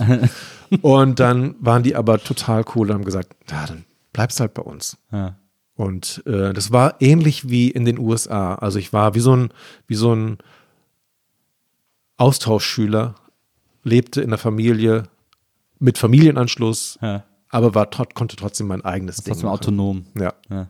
das war echt super. Und da konnte ich dann Abi machen und alles das machen, was man so halt macht in, der, in den letzten beiden Jahren. Und äh, konntest du den auch, konntest du dem auch irgendwie, ja, sch- schieben Sie mir mal in den Briefkasten, was irgendwie morgen drankommt oder so. Also, nee, das nicht.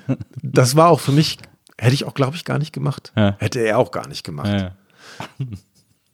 Wobei mir wahrscheinlich der Gedanke schon mal, nee, es war so klar, das ist, der hat auch nichts mit meinen, mit meinen Fächern zu tun und es war Ja. alles, ähm, Und da hast du dich dann nicht so beobachtet gefühlt, also irgendwie so, wenn dann irgendwie mal Freunde, ah, du warst ja straight edge, deswegen war ja eigentlich nichts, ist nichts Schlimmes nee, passiert. da war ich nicht mehr so. Ah, okay. das, das Tolle war, dass sein, sein jüngster Sohn war mit mir in ein, war mit mir in einer Stufe und Ja. der war auch in den USA und wir kamen gleichzeitig zurück. Ah, okay. Und insofern ähm, hatte ich da, also hatte sich trotzdem eher auf seinen Sohn konzentriert und den beäugt als mich. Ich war da unterm Radar. Wo, ähm, wo warst du denn äh, in den USA, als du das Jahr Schüleraustausch gemacht hast? Also ich war zuerst in Columbia, Missouri. Das ist so, eine, so, ein, so ein Ort in der Nähe von St. Louis. Und Also es fing ganz dramatisch an. Man muss sich das so vorstellen, damals hatte noch keiner ein Handy. Es gab sowas nicht. Ja. Und wir sind zuerst nach Chicago geflogen und sind da dann verteilt worden in die einzelnen Städte. Ja. Jeder in sein eigenes Flugzeug und dann, ja. keine Ahnung, es war alles so mittlerer Westen. Und total aufregend. Und ich war der Einzige, der in St. Louis, nee, ich war nicht der Einzige, es waren noch, ich glaube, zwei andere, die in St. Louis auch mit mir gelandet sind. Ja. Die wurden, wir sind raus aus dem Flugzeug und die wurden abgeholt, haben sich gefreut, ihre Familie dann kennenzulernen. Und ich stand da und ich wurde nicht abgeholt. Und ich dachte, ey, was ist denn jetzt los? Und ich hatte keine Ahnung. Ich, das war zehnte Klasse. Englisch ist da noch nicht so toll gewesen. Naja. Und irgendwann war ich bei der Information und tatsächlich hatten die eine Nachricht von meiner Gastfamilie, die standen irgendwie im Stau und haben ja. sich verspätet. Ja. Und da dachte ich, oh Gott, das fängt ja super an. Aber die waren, die waren toll, die waren richtig toll. Die zweite Hiobsbotschaft kam dann kurze Zeit später, da haben die gesagt, ja, du kannst leider nur äh, einen Monat bei uns bleiben, weil wir umziehen. Das hat sich so ergeben. Wir ziehen an die Ostküste. Ja. Und ich so, okay, das heißt, ich muss mir eine neue Familie suchen. Aber wir haben uns so gut verstanden, dass die gesagt haben, aber wenn du willst, kannst du mit uns mitziehen. Ach, das ist ja cool. Und dann, Hast du quasi einen Umzug miterlebt. Genau, dann sind wir von Missouri nach North Carolina gezogen. Und da habe ich dann die restliche Zeit da verbracht. Und es war echt toll. Ja, ist ja cool. Mit ja. so einem U-Haul. Die hatten auch sowas. Also die hatten wahrscheinlich das irgendwie organisiert mit Umzugsunternehmen ja. und so. Das war schon, ähm, war schon war schon organisiert, es war nicht so studentisch. Man, also, man hört ja immer so Horrorgeschichten äh, von so von so einem Austauschjahr, ne? Also wahrscheinlich auch äh, als als Austauschschüler, äh, gerade in den Zeiten, als irgendwie noch nicht groß Internet und Handy war und so. Ähm, da hört man ja immer diese Gruselgeschichten, wenn man bei so Horrorfamilien landet, die quasi nur Austauschschüler nehmen, weil sie dafür auch ein bisschen Kohle kriegen und dann lebt man dann in so einem Kellerloch und so. Hast du da Angst vor? Nee, gar nicht, weil ich sowas habe ich nie gehört. Ah, ja. Aber wovor ich Angst hatte, war vor Satanisten als wir nämlich umgezogen das, sind. Das zieht sich wirklich wie ein roter Faden durch nee, dein Leben, diese ja, Satanisten Wir müssen ja ne? diese Klammer auch ja, schließen. Ja, ich wollte das am Anfang schon erzählen. Du hast die ganze Zeit losgelegt und Fragen gestellt und hast mich gar nicht nee, zu lass Ende dein Satanistenherz reinlaufen. Und wir sind von Missouri nach North Carolina gefahren und es war halt eine Strecke von das hat schon ein bisschen gedauert. Ich glaube, wir mussten in einem Hotel übernachten. Mhm. Und ich weiß, dass ich irgendwann eingeschlafen bin vom Fernseher und war dann alleine und bin so im Halbschlaf habe ich mitbekommen, was die im Fernseher zeigen. Das war irgendwie so eine Werbung und da ging es um, wahrscheinlich waren es irgendwelche fundamentalistischen Christen, die vor den ganzen Satanisten gewarnt ja. haben und es war wie so ein kleiner Horrorfilm. Ja. Vielleicht kam es mir auch nur so vor, weil ich eben so im Halbschlaf war, aber ich hatte da total Schiss auf einmal, dass wo ich jetzt bin, wird sowas wie Rosemary's Baby passieren. Ja. Und äh, hatte so einen kleinen wie so einen kleinen Horrortrip eigentlich. Das hat mich sehr beeindruckt. Die sind, diese Motels sind auch mega gruselig. Ja, ne? total. Stellt sich das immer so romantisch, charmant, trashig vor, aber wenn man, ich war jetzt letzten äh, November, haben wir so eine Ostküstenreise gemacht äh, mit Maria und ihren Eltern und da sind wir auch eine Nacht in so ein, so, so ungeplant in so ein Motel, weil sonst haben wir immer so alles vorher auf Booking und so und so Hotels ausgesucht und dann haben wir so eine ungeplante Nacht in so einem Motel am Straßenrand gemacht und es war auch mega ekelhaft, super dreckig, so die Tagesdecke schon so versifft und so. Und ich habe auch wirklich so in Klamotten gepennt. Ich habe mich gar nicht getraut, mich zuzudecken mit der Decke und so. Es war echt total fies und auch richtig gruselig. Also es hieß, glaube ich, Alpine Motel oder so. Und dann hatten die so eine große Schrift aus den 60ern, wo auch schon ein Buchstabe aus war und wahrscheinlich nie wieder repariert wurde und so alles Licht flackert und so. Ja, genau. Es sind so Orte, wo du denkst, also in Filmen würde ich jetzt sagen, fahrt weiter. Ja, genau. Ja, genau. Nicht aussteigen. Wovor hast du am meisten Angst, wenn du in so spackige Hotels reingehst? Also ich glaube, in Amerika, äh, wenn ich in so ein Hotel reingehe, hätte ich am meisten Angst vor Kakerlaken. Ja. Die sind einfach fies. Ja, ich weniger Kakerlaken, mehr ähm, Bettwanzen. Na? Weil die schleppst du dann mit. Und dann hast du die in deinen Klamotten ja. und dann trägst du die mit nach Hause und die kriegst du einfach nicht mehr los. Ja. Das ist natürlich noch fiese. Das stimmt. Also, deshalb ist es, glaube ich, ganz gut, wahrscheinlich in der Badewanne zu schlafen. die war auch fies. Das war so ein Badezimmer aus einem Guss. Uh. Weißt du, diese, diese Plastikbadezimmer, ja. die, so, die anscheinend als ganzer Raum angeliefert werden. Die es manchmal so in so Ibis-Hotels gibt. Genau. Ja. Oder in, wo habe ich das mal? Äh, achso, in Les Arcs, nee, Les Alpes. so ein, so ein Skigebiet in Frankreich. Da äh, war ich mal im Hotel, da war das auch, da war das dann auch noch so neon-orange. Da gab es einfach so eine neon-orange Plastikkammer. Die französischen Hotels sind sowieso, also gerade so kleinere, ich habe noch nie erlebt, dass, dass ein Badezimmer mit Teppich ausgelegt war. Ja. Und das hatten die da. Total krass. Das ist das, das, ist das Savoir-vivre. ja, ich glaube auch. Dieses Laissez-faire, weißt du? Ja. Ach komm, was soll's. Für die Bon Vivants unter uns. Haben wir noch übrig. Packen wir da rein. Was ist dein äh, Lieblingsreiseland? So, super überraschende Frage. Jetzt einfach mal so hart Ja. in den Raum geschmissen. Ich muss mal überlegen. Also, Irgendwas Satanistisches, keine Ahnung. Was Nee. so ein klassisches Satanistenreiseland. nein, ich bin kein Satanist. Ich fand es nur so sehr interessant. Und ja. Äh, ja, ich mag ja auch Horror- und Gruselgeschichten. Ja, Satanisten, habe ich mir erklären lassen, sind eigentlich gar nicht so. Also so das, was jetzt die Leute, die jetzt so, sich so als Satanisten definieren, sind jetzt nicht die, die irgendwie Blutopfer am Friedhof bringen oder so, sondern das ist so eher, es geht so Richtung Hedonismus. Die sagen eher so, jeder ist für sich selbst verantwortlich Ja, genau. und so weiter. Und das ist eigentlich, das sind so, es gibt so, wo so die zehn Regeln des Und Satanismus das, Nils, so. ist der erste Schritt.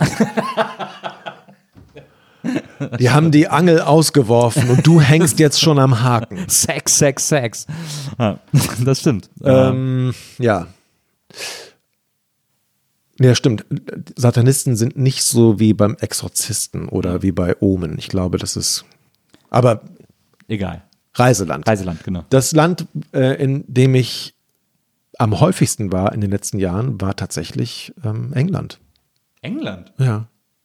Ich fahr, war jetzt in den letzten Jahren bestimmt eine Handvoll Mal in London und fand es super.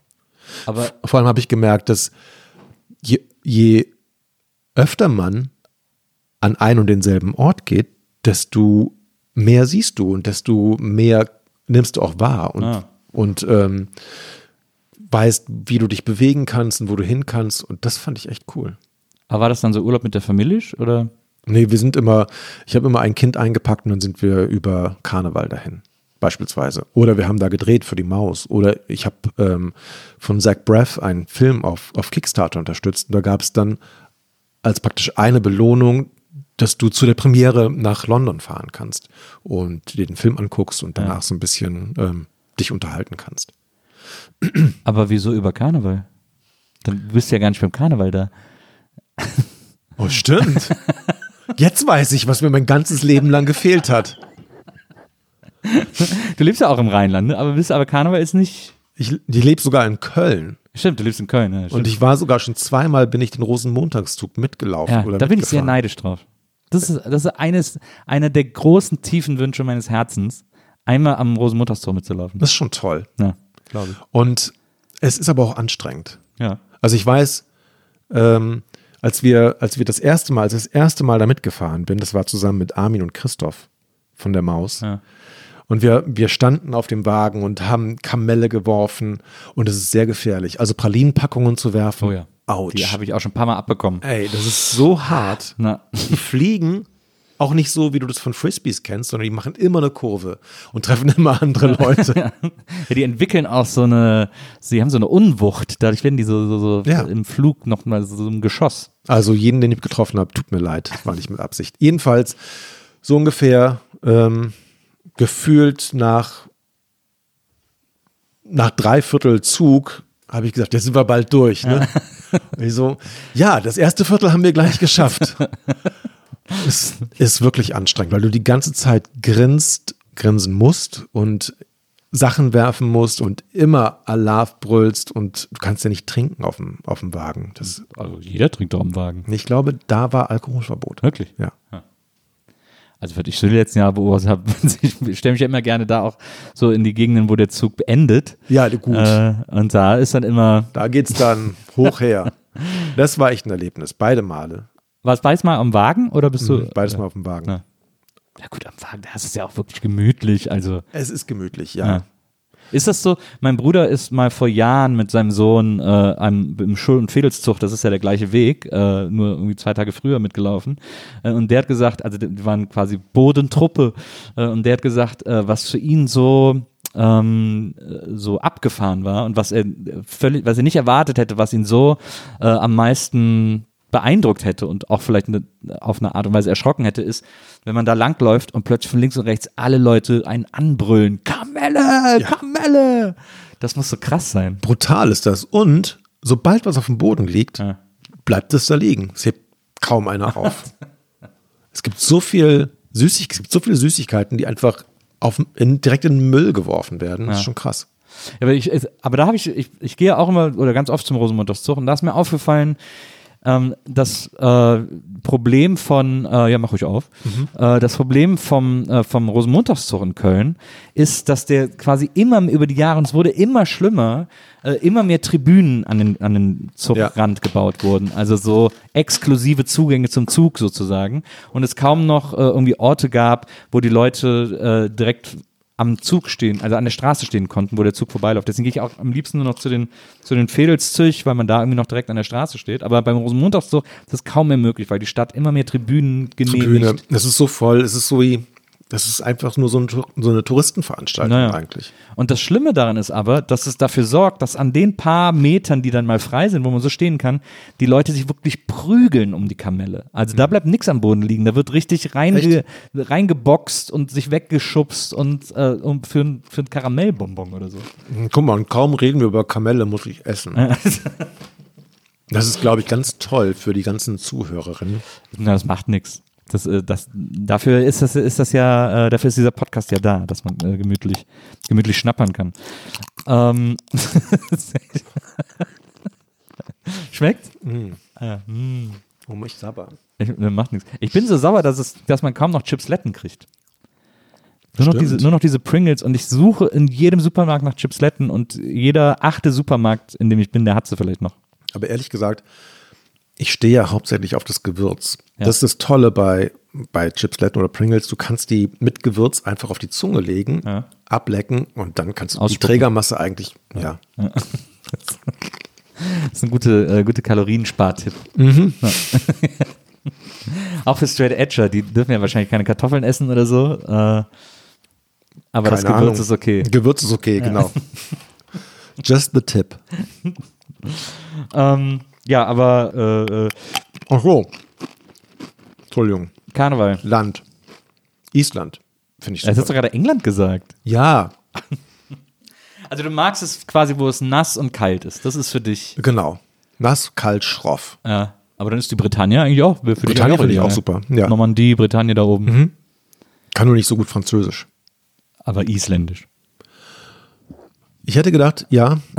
Also, wenn ich Isländisch würde ich gerne lernen. Als ich da war und wir, also wir haben für die Maus mal da gedreht Ja. und die Familie sich vorgestellt hat, dachte ich, ey, wie soll ich mir jemals diese Namen merken?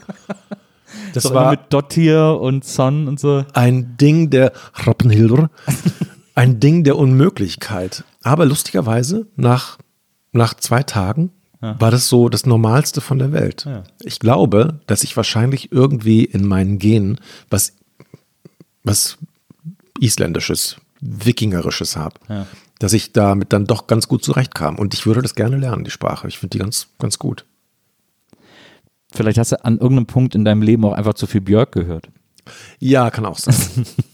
Fand ich auch super. Wobei ich die Sugar Cubes eigentlich fast noch Ja, besser die fand ich auch besser. Dieses Bandgefühl hat ihr irgendwie gut getan. Ja. Das, äh, Ja. das ist beim Solo dann weggefallen. Ja. Ähm, das find, du bist ja mit der Maus auch viel gereist, also jedes Jahr immer äh, in, in ein anderes Land und da irgendwie so sehr, äh, äh, also so versucht, so eine Art Alltag da zu erleben oder so. Wie viele Chips kriegst du noch im Mund? Na, ist gut. Ähm, wenn du jetzt sagst, dass du England und Island und so, aber du, wa- du warst ja für die Maus auch in Indien, äh, das fand ich ganz interessant, in Indien hast du gesagt, das wäre so krass laut gewesen Ja, äh, in Neu-Delhi und so. Es ist so, als würde die Hupe mit dem Gaspedal verbunden ist. Ja. So hart verdrahtet, fest verdrahtet. Sobald die Gas geben, haben die gehupt. Und sobald die den Blinker ähm, gesetzt haben, wenn, dann haben die gehupt. Ja. Immer, die ganze Zeit. Aber, aber du hast ein hardcore geschultes Ohr, also eigentlich muss für dich doch völlig entspannter Sound gewesen sein. Ja, wobei ich muss sagen, ich war mal derjenige, der sich ähm, Ohrenschutz ins Ohr Wirklich? rein- Ja. Ich weiß. Schlimm. Ist das, kannst du das, ist das etwas, was du deinem jüngeren Hardcore-Ich noch verklickern könntest oder würdest du, wird der dir dafür aufs Maul hauen? Was? Hör auf mit dem Ohrenschutz. Ja, dass du, dass du dir jetzt Ohrenschutz, weil dir die Tuk-Tuks zu laut sind. Nee, das war eigentlich ganz gut, ehrlich gesagt. Ja. Würde ich, würde ich jedem sagen. Kauf dir irgendwie so ein im, im, beim Schlagzeugbedarfshandel so Dinge und stopf dir die in die Ohren. Das ist das Beste überhaupt. Ja. Gibt es ja auch mittlerweile echt so ganz, gibt es auch Festivals äh, im Automaten und so, überall sind es mittlerweile diese, aber ich finde diese, diese, diese Oropax, Nee, die sind die fies. sind immer so fies, diese Schäume. Als ich das letzte Mal oder das vorvorletzte Mal in London war, da war ich im Rough Trade Store und da ähm, übrigens total cool. Es gibt wieder total viele Kassetten. Ja, das stimmt. Ist ein, ist ein neues Ja. Movement. Und da hatten die so kleine Metalldöschen mit, ähm, mit Ohrenstöpseln. Und das Ja. waren so Filter. Das bedeutet, das ist nicht so gemuffelt wie, ähm, wie so Oropax, sondern der Sound ist total super, nur eben leiser. Perfekt eigentlich. Ja.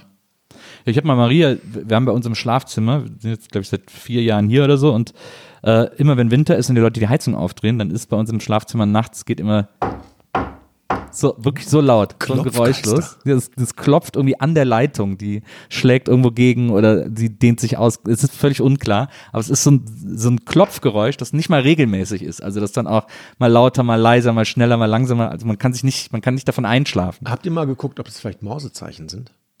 Nee, hab ich noch nicht geguckt. Meinst du, das ist einer im Keller seitdem? Erinnere mich an die nach. Goonies. Na, ich guck mal nach, das stimmt.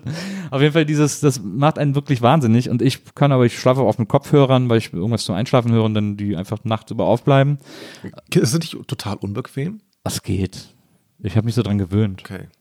Und, äh, und Maria habe ich, die hat das aber so wahnsinnig gemacht und der habe ich dann so, habe ich dann so recherchiert und habe der im Internet so Ohrenstöpsel bestellt, die quasi in der Mitte so ein Metallstift, so ein Titanium oder irgend so ein Scheiß, irgend so, ein- so ein Metallstift in der Mitte haben, der mit, der die Vibration des Lärmes abfängt und deswegen hört sie nichts, wenn sie die. Wenn das sie funktioniert? Die, ja, das funktioniert super für sie. Sie liebt die total. Das hört sich gruselig an, Metallstifte ins Ohr zu stecken. Ja, aber es, ist, es sieht so ohrstöpselmäßig aus. Man hat auch verschiedene Größen, die man, also so drei Größen, die man dann so drauf pfropft an, an Ohrkissen sozusagen. ja.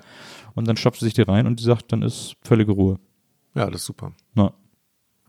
Das, äh, Also das würde ich auch immer wieder machen. Ich würde immer eher ähm, Ohrstöpsel nehmen als ich hasse, ich habe es gehasst nach Konzerten immer zwei Tage dieses Fiepsen zu haben. Na. Ja, du hast ja gesagt, du, warst, du hast gerade eben gesagt, du warst mal auf einer Tinnitus-Veranstaltung gewesen. Ja, das war aber nicht, weil ich selbst Nee, nee, betroffen ja. war, aber ja.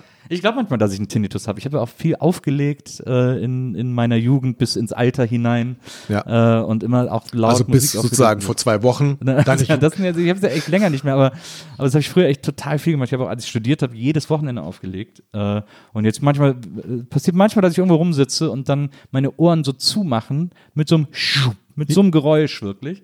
Und ich dann vielleicht noch so ein kleines Fiepsen höre oder so. Also deswegen, Krass. Ich glaub, bei mir, ich habe es nie überprüfen lassen, aber ich glaube, die sind durch. aber wenn du so noch einigermaßen gut durch die Ja, Stadt eben. kommst, Naja, die hupenden Straßenbahnen hörst und die klingelnden Autos, ja, was Maria oft sagt, ist, dass ich nicht reagiere, wenn sie ruft. Aber das kann auch andere Gründe haben.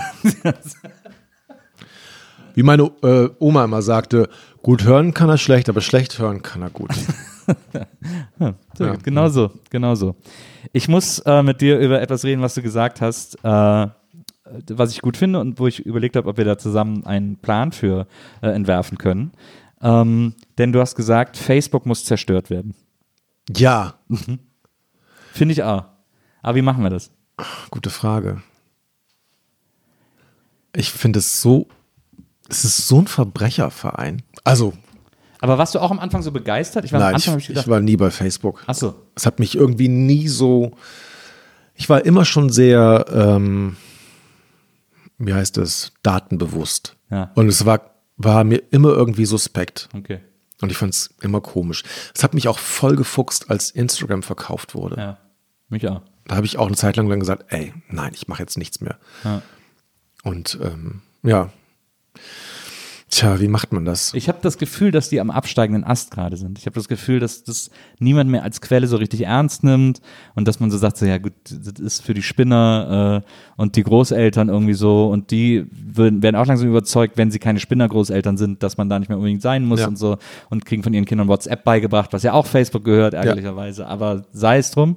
Ähm, aber diese Plattform, äh, finde ich, verliert massiv, auch jetzt in dieser, in dieser Präsidentenwahl, äh, nimmt das irgendwie keiner mehr ernst und ähm, ich glaube, wir haben, es gibt ein gutes Momentum jetzt, das loszuwerden. Ja, es wäre toll. Es sind aber so viele Leute da. Ja. Die brauchen, glaube ich, was anderes. Und wir können nicht zurück zu StudiVZ oder so.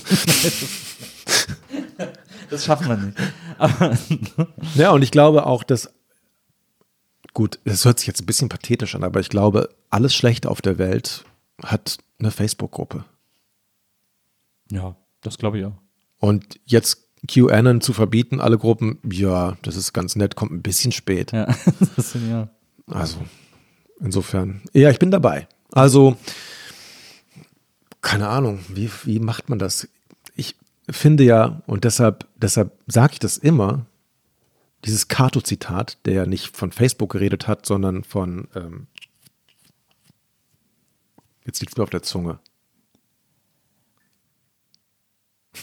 Ich will Spartacus sagen, aber Spartacus sollte nicht zerstört werden. Rom Hilf oder mir. was? Nee. Nein. Cato sagte immer, übrigens bin ich der Meinung, dass äh, zerstört werden muss. Sparta, Karthago. Karthago. Das war's. Klar, Kato Karthago. Ja, genau. ähm, Kommt von Karthago auch Katharsis? nein. Äh, Keine Ahnung, ich glaube nicht. Nee. Nein, glaube ich nicht. Und ich habe aber auch keine Ahnung, wie man das machen kann. Außer allen immer zu sagen, geh da weg, pfui. Es ist auch so seltsam, ich finde auch, und das ist jetzt, das ist vielleicht, vielleicht darf man das gar nicht so sagen, also weiß ich nicht, aber ähm, ich finde auch, so oft ich Mark Zuckerberg äh, in Interviews und so sehe, denke ich immer so, dem will ich gar nicht so gerne Informationen von mir geben. Das Einzige, was für ihn spricht, ist, dass er ein bisschen aussieht wie Data. Ja, Aber gut für Trekkies. ja, Ich finde ja, dass äh, Captain Lorca der beste Kapitän ist, der jemals eine Enterprise äh, befehligt hat. hilf mir bitte mal, Captain Lorca. Ja, Discovery, erste Staffel Discovery. Ah, das habe ich nicht geguckt. Naja. Und Wenn du den besten, äh, Enter, dann mache ich Maria. Maria ist auch so ein bisschen trekky. Äh, und äh, damit treibe ich sie mal in den Wahnsinn, weil der ja eigentlich keine Enterprise befehligt hat, sondern eben die Discovery. Ja. Ähm, aber ich finde es ist der beste Kapitän, den es jemals in diesem Universum gab. Wo in der Zeitleiste ist er? Discovery ist ja vor, äh, Das ist sozusagen das Prequel. vor Original, genau. Ja. Vor, äh, äh, ja, genau, vor TOS. Ja. Ja, genau, das habe ich nicht gesehen. Aber okay, von dem habe ich auch schon viel gehört. Also die erste Staffel war super. Ich habe es dann auch nicht weitergeguckt, aber die erste Staffel war total gut. Schon sehenswert. Ähm, ja, bei Facebook muss ich immer an so, an so einen Song von Tokotronic denken.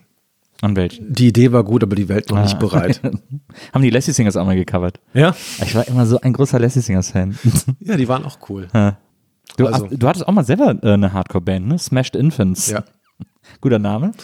Und weißt du, was das Lustige ist? Nee. Es, ich habe letztens, ich weiß gar nicht, wie ich drauf gekommen bin, ähm, mir wurde was vorgeschlagen bei Amazon und ich klicke weiter und klick weiter und klick weiter und plötzlich bin ich bei so einem, bei so einer Art Comic-Buch ähm, und das hieß Smashed Infants über so eine Band, die Musik macht. Was? wahrscheinlich auch Hardcore-mäßig. Wirklich? Und deshalb, das sind so Sachen, wo ich denke, vielleicht ist das mit der Simulation doch nicht so weit hergeholt. Es ist schon echt eigenartig. Vielleicht ist es aber auch so, dass du diese Band niemals hattest und das nur aus Versehen sich da irgendwas verdrahtet hat, weil du irgendwann mal von, schon von diesem Comic gehört hast. Der Comic ist erst vor kurzem, oder das heißt vor kurzem, war lange nach unserer Band entstanden. Naja, aber kann doch sein, dass du das jetzt die Erinnerung so verklärst. Du meinst Mandela-Effekt.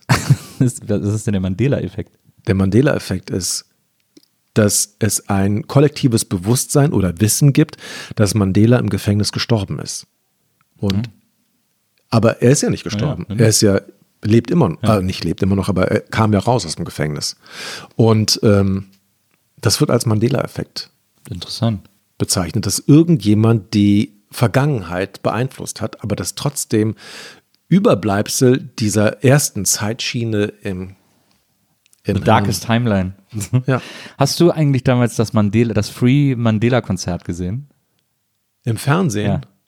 War das, war das so wie Live Aid? Das war so viel Live, genau. Das war so, da war, ähm, das ich, ich weiß nicht, ich habe es mit meinen Geschwistern angeguckt, es lief im WDR, samstags, samstags mittags bis abends und da sind alle aufgetreten und in den Umbaupausen ist immer Tracy Chapman aufgetreten. Da hatte sie ihren ersten Auftritt und dann am Montag danach haben alle dieses erste Tracy Chapman Album gekauft. Ja, ich kann mich ganz schwach erinnern. Aber ich glaube, ich fand es jetzt nicht. Es, nee, wann war das? Ja, da fragst du mich was. Wann mag es gewesen sein? 88 oder so? So die Ecke, würde ich jetzt mal schätzen. Kannst du mal gucken, Lisa, wann das, wann das Free Mandela Konzert war? Das muss irgendwie so in der Ecke da gewesen sein. 88. Ja. Egal ist 88, wie man früher immer so schön gesagt hat. Stimmt. Ja, das war, äh, das war ein tolles Konzert. Aber äh, ja, ich habe keine Ahnung, wie wir das. Ich weiß auch nicht. Ich hätte gedacht, dass du vielleicht eine gute Idee hast, wie wir es kaputt kriegen können. Vielleicht so ein Virus oder eine DDoS-Attacke. Ja, irgendwie, ich glaube, die werden sich selbst zerstören. Ich glaube auch. Ich glaube, die gehen gerade total unter. Das ist Hybris. Ich glaube, das ist klassische Hybris. genau. So eine, so eine äh, Thanos-Situation haben wir Ja. da, glaube ich. Wäre schön. Na, Ich hoffe nur, dass sie nicht den ganzen Rest mit, mit sich reißen. Das denke ich ja manchmal bei Trump. Ich glaube, Trump ist auch jemand, der, der vielleicht so ein Typ ist, der sich sagt, wenn ich es nicht haben kann, dann soll es kein anderer haben. ja. Deshalb bin ich mir noch nicht so sicher, ob wir Weihnachten 2020 erleben werden. Aber seine Frau hasst ja Weihnachten. Hast du das nicht mitbekommen? Nein. Es sind so Tapes von Ach doch, Melania äh, aufgetaucht, wo sie erst sagt, äh, warum muss ich hier die Weihnachtsdeko machen? Ich hasse dieses scheiß Weihnachten. Und dann irgendwie noch so, äh, dann sagt sie ihr, was ist denn mit den Kindern in den Detention Centers? Und sie Stimmt. so, ah, scheiße auf die Kinder, die gehen mir auf den Sack. Ja. Also, ähm, gute Menschenfreundin. ich könnte mir vorstellen, wenn am 3. November gewählt worden ist, dann wird Trump, egal wie das Ergebnis ist, dass die Wahl nicht akzeptieren und er wird seine, seine Terrorgruppen, seine rechten Terrorgruppen da so weit mobilisiert haben, dass es wahrscheinlich so zu bürgerkriegsähnlichen Situationen kommt und da er immer noch die Codes hat für die Atombomben, Ja. wird er wahrscheinlich Städte wie Portland oder sowas einfach flach machen und Ja, ich glaub's nicht. Ich, ich, hab, ich bin mittlerweile der Überzeugung, dass der einfach so krass äh, mehrzahlig rausgevotet wird. Und dass quasi in dem Moment, wo er rausgevotet ist, dann hängt er am Stuhl, dann will er drin bleiben, aber das wird auch quasi der, der Moment sein, in dem sich wegen so einer patriotischen Ehre, bla bla, die ja in Amerika immer sehr wichtig ist und Ja. sehr stark ist, das Militär auch auf Seiten des neuen Amtsinhabers stellen wird und dann sei, und zur Not irgendwie Trump damit Gewalt aus dem Haus jagt. Und ja, das wäre schön. Weil das ist echt ein tolles Land. ja, das stimmt. Also man sagt immer, die Amerikaner seien so oberflächlich, aber das Lustige ist, dass ich immer noch Kontakt habe mit meiner Gastfamilie Ja. und äh, sogar mit ein, zwei Leuten, die ich da kennengelernt habe. Und das ist ganz toll, dass es sowas gibt. was ich ja alleine schon bescheuert finde, ist dieses, ich finde das auch sehr deutsch, äh, zu sagen, dass Oberflächlichkeit was Schlechtes ist. Das finde ich, weil die, ich finde die unter Umständen, wenn ich jetzt so abends irgendwie in der Kneipe sitze oder so, muss ich ja nicht immer den Freund fürs Leben finden. So, Das da will ich stimmt. auch einfach mal äh, Scheiß quatschen und dann ist das auch gut, dann sehe ich den nie wieder und hat einen schönen Abend. Also es gibt erstmal per se ist Oberflächlichkeit nichts Schlechtes, finde ich. Absolut. Nur weil wir zu viel Nietzsche gelesen haben. Ja. Hör mal, was soll der Driss? Genau. Es ist alles sinnlos. Was liest du da schon wieder? ähm, Hat aber komischen Schnäuzer. Wobei in Köln wäre das, glaube ich, ganz angesagt. der Nietzsche hätte so ein Kölsche sein können. Ja, er hätte in so einer absolut. Kneipe sitzen Ja. können und da seine Thesen Ja. äh, vertreten. Das stimmt. Ähm, ich finde, du hast äh, einen guten, äh, du hast deinen Kindern ähm, einen guten Rat mit auf den Weg gegeben, ähm, den ich äh, gelesen habe in einem Interview, äh, als du gefragt wurdest, äh, was du denn deinen Kindern so sagst, äh, vor allem auch äh, in Bezug auf Schule und ob du da einen Tipp für sie hättest. Und da hast du deinen Kindern gesagt, oder das, ist- das, das was du deinen Kindern mit auf den Weg gibst, mach auf jeden Fall die Grundschule zu Ende. Ja, Ja. wichtig. Ja. Das sage ich auch allen, ähm, die, die mich fragen, wie es mit Schule ist. Ich, Grundschule soll es auf jeden Fall Ende Hätte dem. Wendler auch mal jemand sagen sollen. uh, der war gemein. ja, das stimmt. Das stimmt. Der, äh, ja, aber ich, mein, ich, ich, bin ja auch neidisch. Der lebt in Miami, verstehst du? Ich Mhm. würde auch gerne in Miami leben. Der hat das alles geschafft mit Sachen, die ich doof finde. ist aber auch so ein typisches Rentnerparadies, ne? Ja, aber ist auch, ich war jetzt letzt da im November und es ist schon auch eine sehr spannende Stadt. Mir Ja. wäre jetzt auch Miami egal. Ich kann auch irgendwie, wir haben uns sehr in Savannah verliebt. Wir sind durch Savannah gefahren. Äh, äh, Georgia ist es ja. Ähm, wow, was für eine wunderschöne Stadt. Ja, das ist echt. Also ich finde auch, die USA haben total schöne Flecken. Ja. Warst du mal da, warst du mal in den Smoky Mountains? Nee, ich war nur in den Blue Ridge Mountains. Das ist da bei, bei Tennessee. Ja. Oder Ja, die grenzen ja, glaube ich, an die Smokies. Kann sein, Ja, ja. ja. Und gibt es da auch so Orte, wir waren an einem Ort, ich habe gerade vergessen, wie der heißt. So einer der größten Orte in den, äh, in den Smokies. Äh, Komme ich gerade nicht drauf, aber ähm, ein, äh, fährst du durch die Berge, fährst du durch diese Bergstraßen und so, alles sehr schön. Könnte, hinter jedem Baum könnte ein Bär irgendwie Ja, auf die Straße ist rennen. wahrscheinlich. Und dann kommst du plötzlich in einen Ort, der so viele Freizeitmöglichkeiten hat. Ähm, also wirklich, ich will immer dieses Wort Disneyland vermeiden, aber es hat sowas Freizeitparkartiges, äh, weil da äh, Spielhallen und dann irgendwie äh, so, so Ripley or Not, äh, äh, Believe it or Not Museen, Museen in Anführungsstrichen und, äh, und dann eine Titanic-Ausstellung mitten in den Bergen, warum auch immer. Ist natürlich thematisch irgendwie sehr komplex miteinander zu verbinden, aber ist es das Titanic-Museum, was außen auch so aussieht wie die genau, das, Titanic? das gibt's auf jeden Fall. Also Ja. Ich glaube, das gibt's wahrscheinlich an mehreren Orten. ja, aber das ist wie so, die Fassade von Genau. dem Haus sieht aus wie die, Tita Genau. die Titanic. Genau. Ja, das habe ich letztens gesehen. Ah ja. Krass. Ja. Das steht da alles mitten in den Bergen. Und ich habe mich schon gewundert, warum ist da ein Titanic-Museum? Ja, ich auch. Da ist auch das, das passt natürlich dann thematisch etwas besser, aber da ist auch der Freizeitpark von Dolly Parton. Dollyland. Ah ja, Dollyland. Ja. Ich habe letztens eine Animation gesehen, die dauerte zwei Stunden und 37 Minuten oder so. Das war der Untergang der Titanic in Ja. Echtzeit. Ah, ist ja krass. Das war echt krass, ähm, weil es total spannend ist. Ja. Obwohl du weißt, wie es ausgeht. Oder obwohl das jetzt so computermäßig aussah so ein bisschen, aber die haben das, das war echt ganz gut. Hatte ich als Jugendlicher auch die Titanic so Ja, fasziniert? total. Wobei ich den Film nie gesehen habe. Den habe ich mal gesehen, aber der ist auch Quatsch, aber ich, der, also der kam ja auch raus, da waren wir ja schon in unseren Zwanzigern. Da guckt man sowas nicht. Nein, mehr. guck mal, das nicht mehr, aber so mit 14, 13, 14 fand ich die Titanic so ein faszinierendes Thema. Mhm. Hab auch immer in der Bücherei immer so Bücher Ja. darüber ausgeliehen. Die Was so. ist was Bücher über Ja. ähm, auch über Naturkatastrophen. Das war mein Ja. Lieblingsbuch ja, eigentlich. total. Die Riesenwellen und so. Ich fand auch so, was ich immer gut fand, waren auch so die Time-Life-Bücher. Mit so, auch mit so unerklärlichen Phänomenen Ja. und so. Ich war, äh, ich glaube, in meinen Gedanken oder in meiner Vorstellung äh, im Teenageralter war der gefährlichste Ort der Welt das Bermuda-Dreieck. Ja, absolut. ähm, ein, ein Ort, wenn ich nur Bahamas gehört habe, hatte ich Angst. Gänsehaut. Ja. ja. Habe ich auch gern geguckt, die Filme, die es darüber gibt. Und auch die Erklärungen, die es so gibt. Aber es ist, was ist denn das Geheimnis des Bermuda-Dreiecks? Ich glaube, es ist nur Erzählungen. Ich glaube, da, Da ist nichts da passiert. ist nichts passiert. Ja. Nichts Wesentliches. Einfach zufällig. Ja. Ich habe mich auch immer gewundert, wieso da nicht einfach mal einer tauchen geht. Dann könnte man das doch ganz einfach klären, alles. Eigentlich ja. Also irgendwo, ich glaube, das waren wirklich nur so wie Urban Legends, aber so Sea Legends. ja,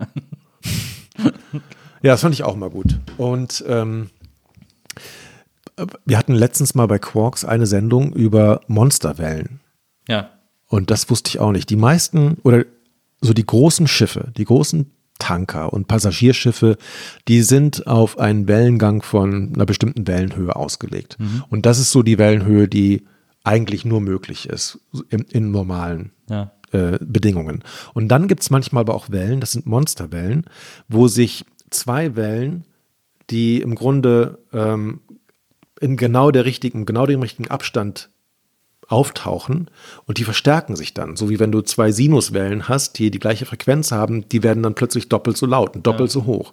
Und das sind dann Monsterwellen und die können einfach so auftauchen, äh, anders als Tsunamis, die ja eine klare Ursache haben. Und diese Monsterwellen sind viel zu groß für die normalen Schiffe und schaffen es tatsächlich, Schiffe einfach so umzukippen oder in zwei Teile zu brechen. Ja. Und das war Krass. echt krass. Ja. Ja.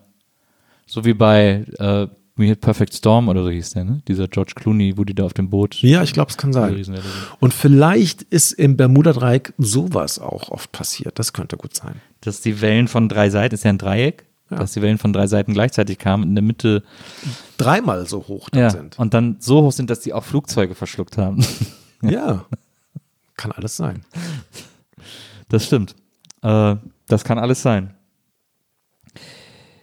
Lieber Ralf, ich, äh, ja, Lieber Nils. Soll ich dir noch was sagen? was denn? Ähm, dass ich immer ein großer Fan war von dir. Ah. Ja, zu, zu MTV, äh, nicht MTV, Viva-Zeiten Ja. habe ich ja angefangen bei Super RTL Ja. und ich bin nie zu dem Moderatorenstammtisch eingeladen, der es wahrscheinlich irgendwo in Köln gegeben haben Also, musste. ja, du, da ging's ab. Das Ja. kannst du dir nicht vorstellen. Und ich war halt da im Kinderfernsehsender Ja, und ich, mit Tieren auch noch. ja. Du und ähm, wer was noch? Genau, Eni Ja. van dem Mike Das waren so die beiden. Ja.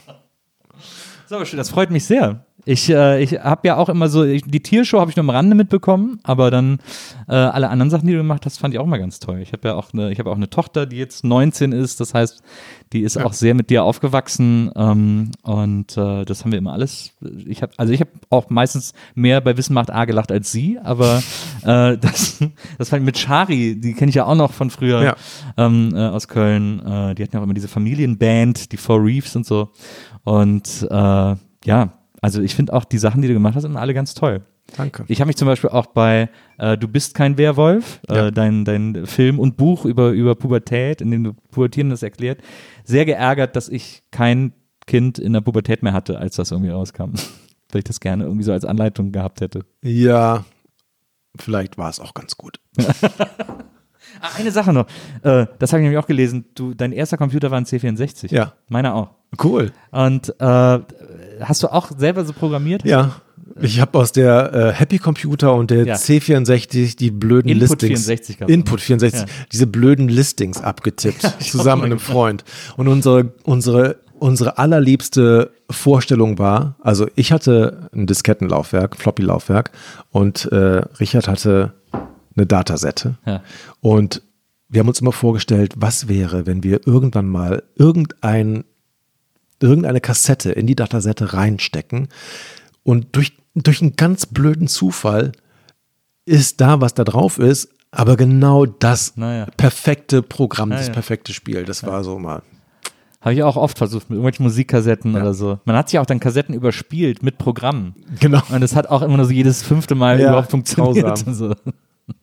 Ja, aber das war äh, faszinierendes. Gerät. Ich habe auch selber programmiert. Ich habe auch erst diese, diese Codelisten mal abgetippt äh, aus diesen Heften und dann hatte man irgendwie einen Farbmanager oder sowas. Also, und wenn du Orange drückst, Super steht da Orange spannend. oder so. Ja. Und du fragst dich, warum ich Straight Edge war. Und Und dann habe ich aber irgendwann habe ich Basic sogar so sehr gecheckt, dass ich eigene Programme geschrieben habe. Und dann habe ich ein eigenes Text-Adventure programmiert, cool. weil das ja so einfach war, immer mit diesen Optionen. Ne? Also Ja. if, then go to. Das ist ja sozusagen dann das, der Befehl, bei, je nachdem, was man eintippt. Und dann habe ich so ein Text-Adventure geschrieben, äh, bei dem man eine Frau rumkriegen musste. Und nur ich wusste, wie es geht. habe Verstehe. ich das auch so Freunde spielen lassen und so und die sind immer alle dann, hat, irgendwann ist sie wieder gegangen und so und ich so, ja, hast du leider nicht gewonnen. Das lässt jetzt sehr tief blicken. Aber kann ich total gut nachvollziehen. Ich fand es ja auch, es war natürlich, äh, weil die alle nicht äh, so charmant waren wie ich. Ja, ja, Äh, klar. Deswegen haben sie alle nicht gewonnen. Aber ähm, was war dein Lieblingsspiel auf der auf dem C64? Ähm, Ich glaube äh, übrigens auch, also keine Angst, ich glaube, wenn du es äh, kopiert hast, ist es verjährt. gut. Ich habe alles, klei kleine Rechtsberatung hier. ich hab alles gekauft. Also, als allererstes muss ich sagen, ich fand die Intros immer total super. Von diese den- Cracker-Intros, ja. Großartig. Und ich fand von vielen Spielen die Musik so gut. Also zum Beispiel, ich glaube, Rob Hubbard war einer der, der größten Komponisten, die den Sid komponiert und äh, bearbeitet haben. Ich fand es so toll, dass ich mir tatsächlich Kassetten zusammengestellt habe. äh, bescheuert eigentlich. Aber ja, das fand ich super. Also, ich fand Castles of Dr. Creep fand ich großartig. Ja. Äh, sowas wie Spelunker. Ja. Und ähm, Ich fand auch gut, ja, natürlich Summer Games und Winter Games, Ja. was man so mit Freunden spielen konnte. Hattest du auch Sex-Games? Ähm, das war bestimmt auf einer Floppy drauf. Aber es, ich glaube, es war eins der Spiele, die nicht funktioniert hat. Ja. Das gab's immer, ne? Das war, aber man hat Ja. das so hingenommen. Genau. Auf den gelochten Floppies. Ja, richtig. ähm, und was war noch? Ja. Das waren so die, die Spiele, die mir jetzt so, so hängen geblieben sind, glaube ich, die ich auch manchmal noch, wenn ich, wenn mir richtig langweilig ist, Ja. dann werfe ich den Emulator an und dann. Ah, ja. Ich fand, ich fand zum Beispiel, das, also ein Spiel, das mir immer in Erinnerung geblieben ist, weil ich es wirklich bis, bis zum Get-No gespielt habe, äh, war Fort Apokalypse. Ja, Weil das so Bock gemacht hat mit diesem Hubschrauber und man dann unten erst das so aufschießen musste mit so Bomben. Das und dann, stimmt. Und dann so im Untergrund zwischen den Lasern geflogen ist und so. ich fand auch so die, die nächsten, die nachfolgenden Generationen ganz gut, wie Ghosts and Goblins. Das Ja. war auch super. Das Stimmt. habe ich auch total gern gespielt. Und dann gab es sogar so ein, zum ersten Batman-Film, so ein geiles Batman-Spiel.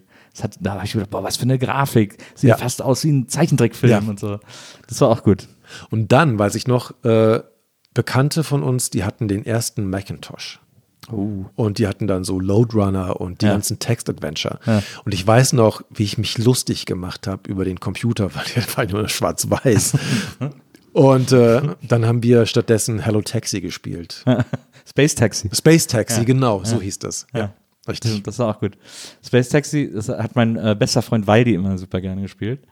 Und äh, oh, was gab's noch? Ich hatte gerade noch ein Spiel. Ach so, was ich auch ewig gespielt habe.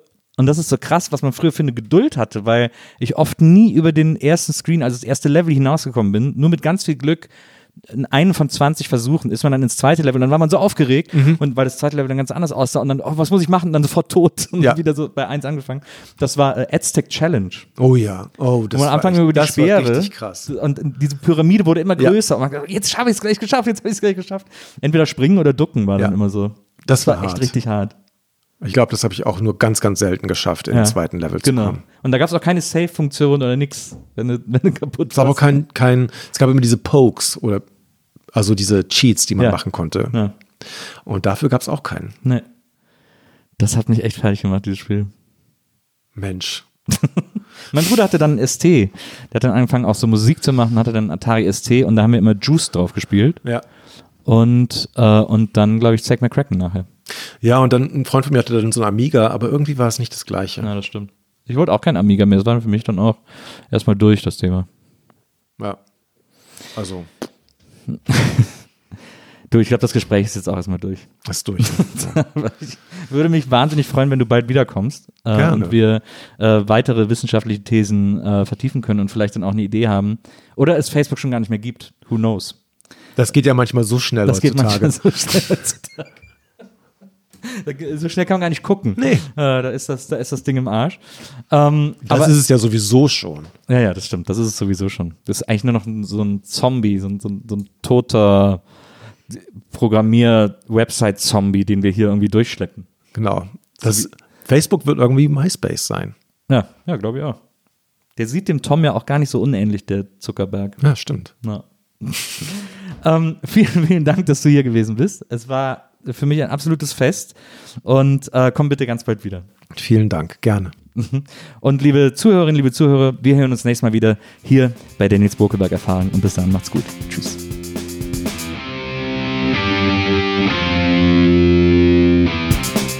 Die Nils Bokeberg Erfahrung. Von und mit Nils Bokeberg. Eine Produktion von Pool Artists.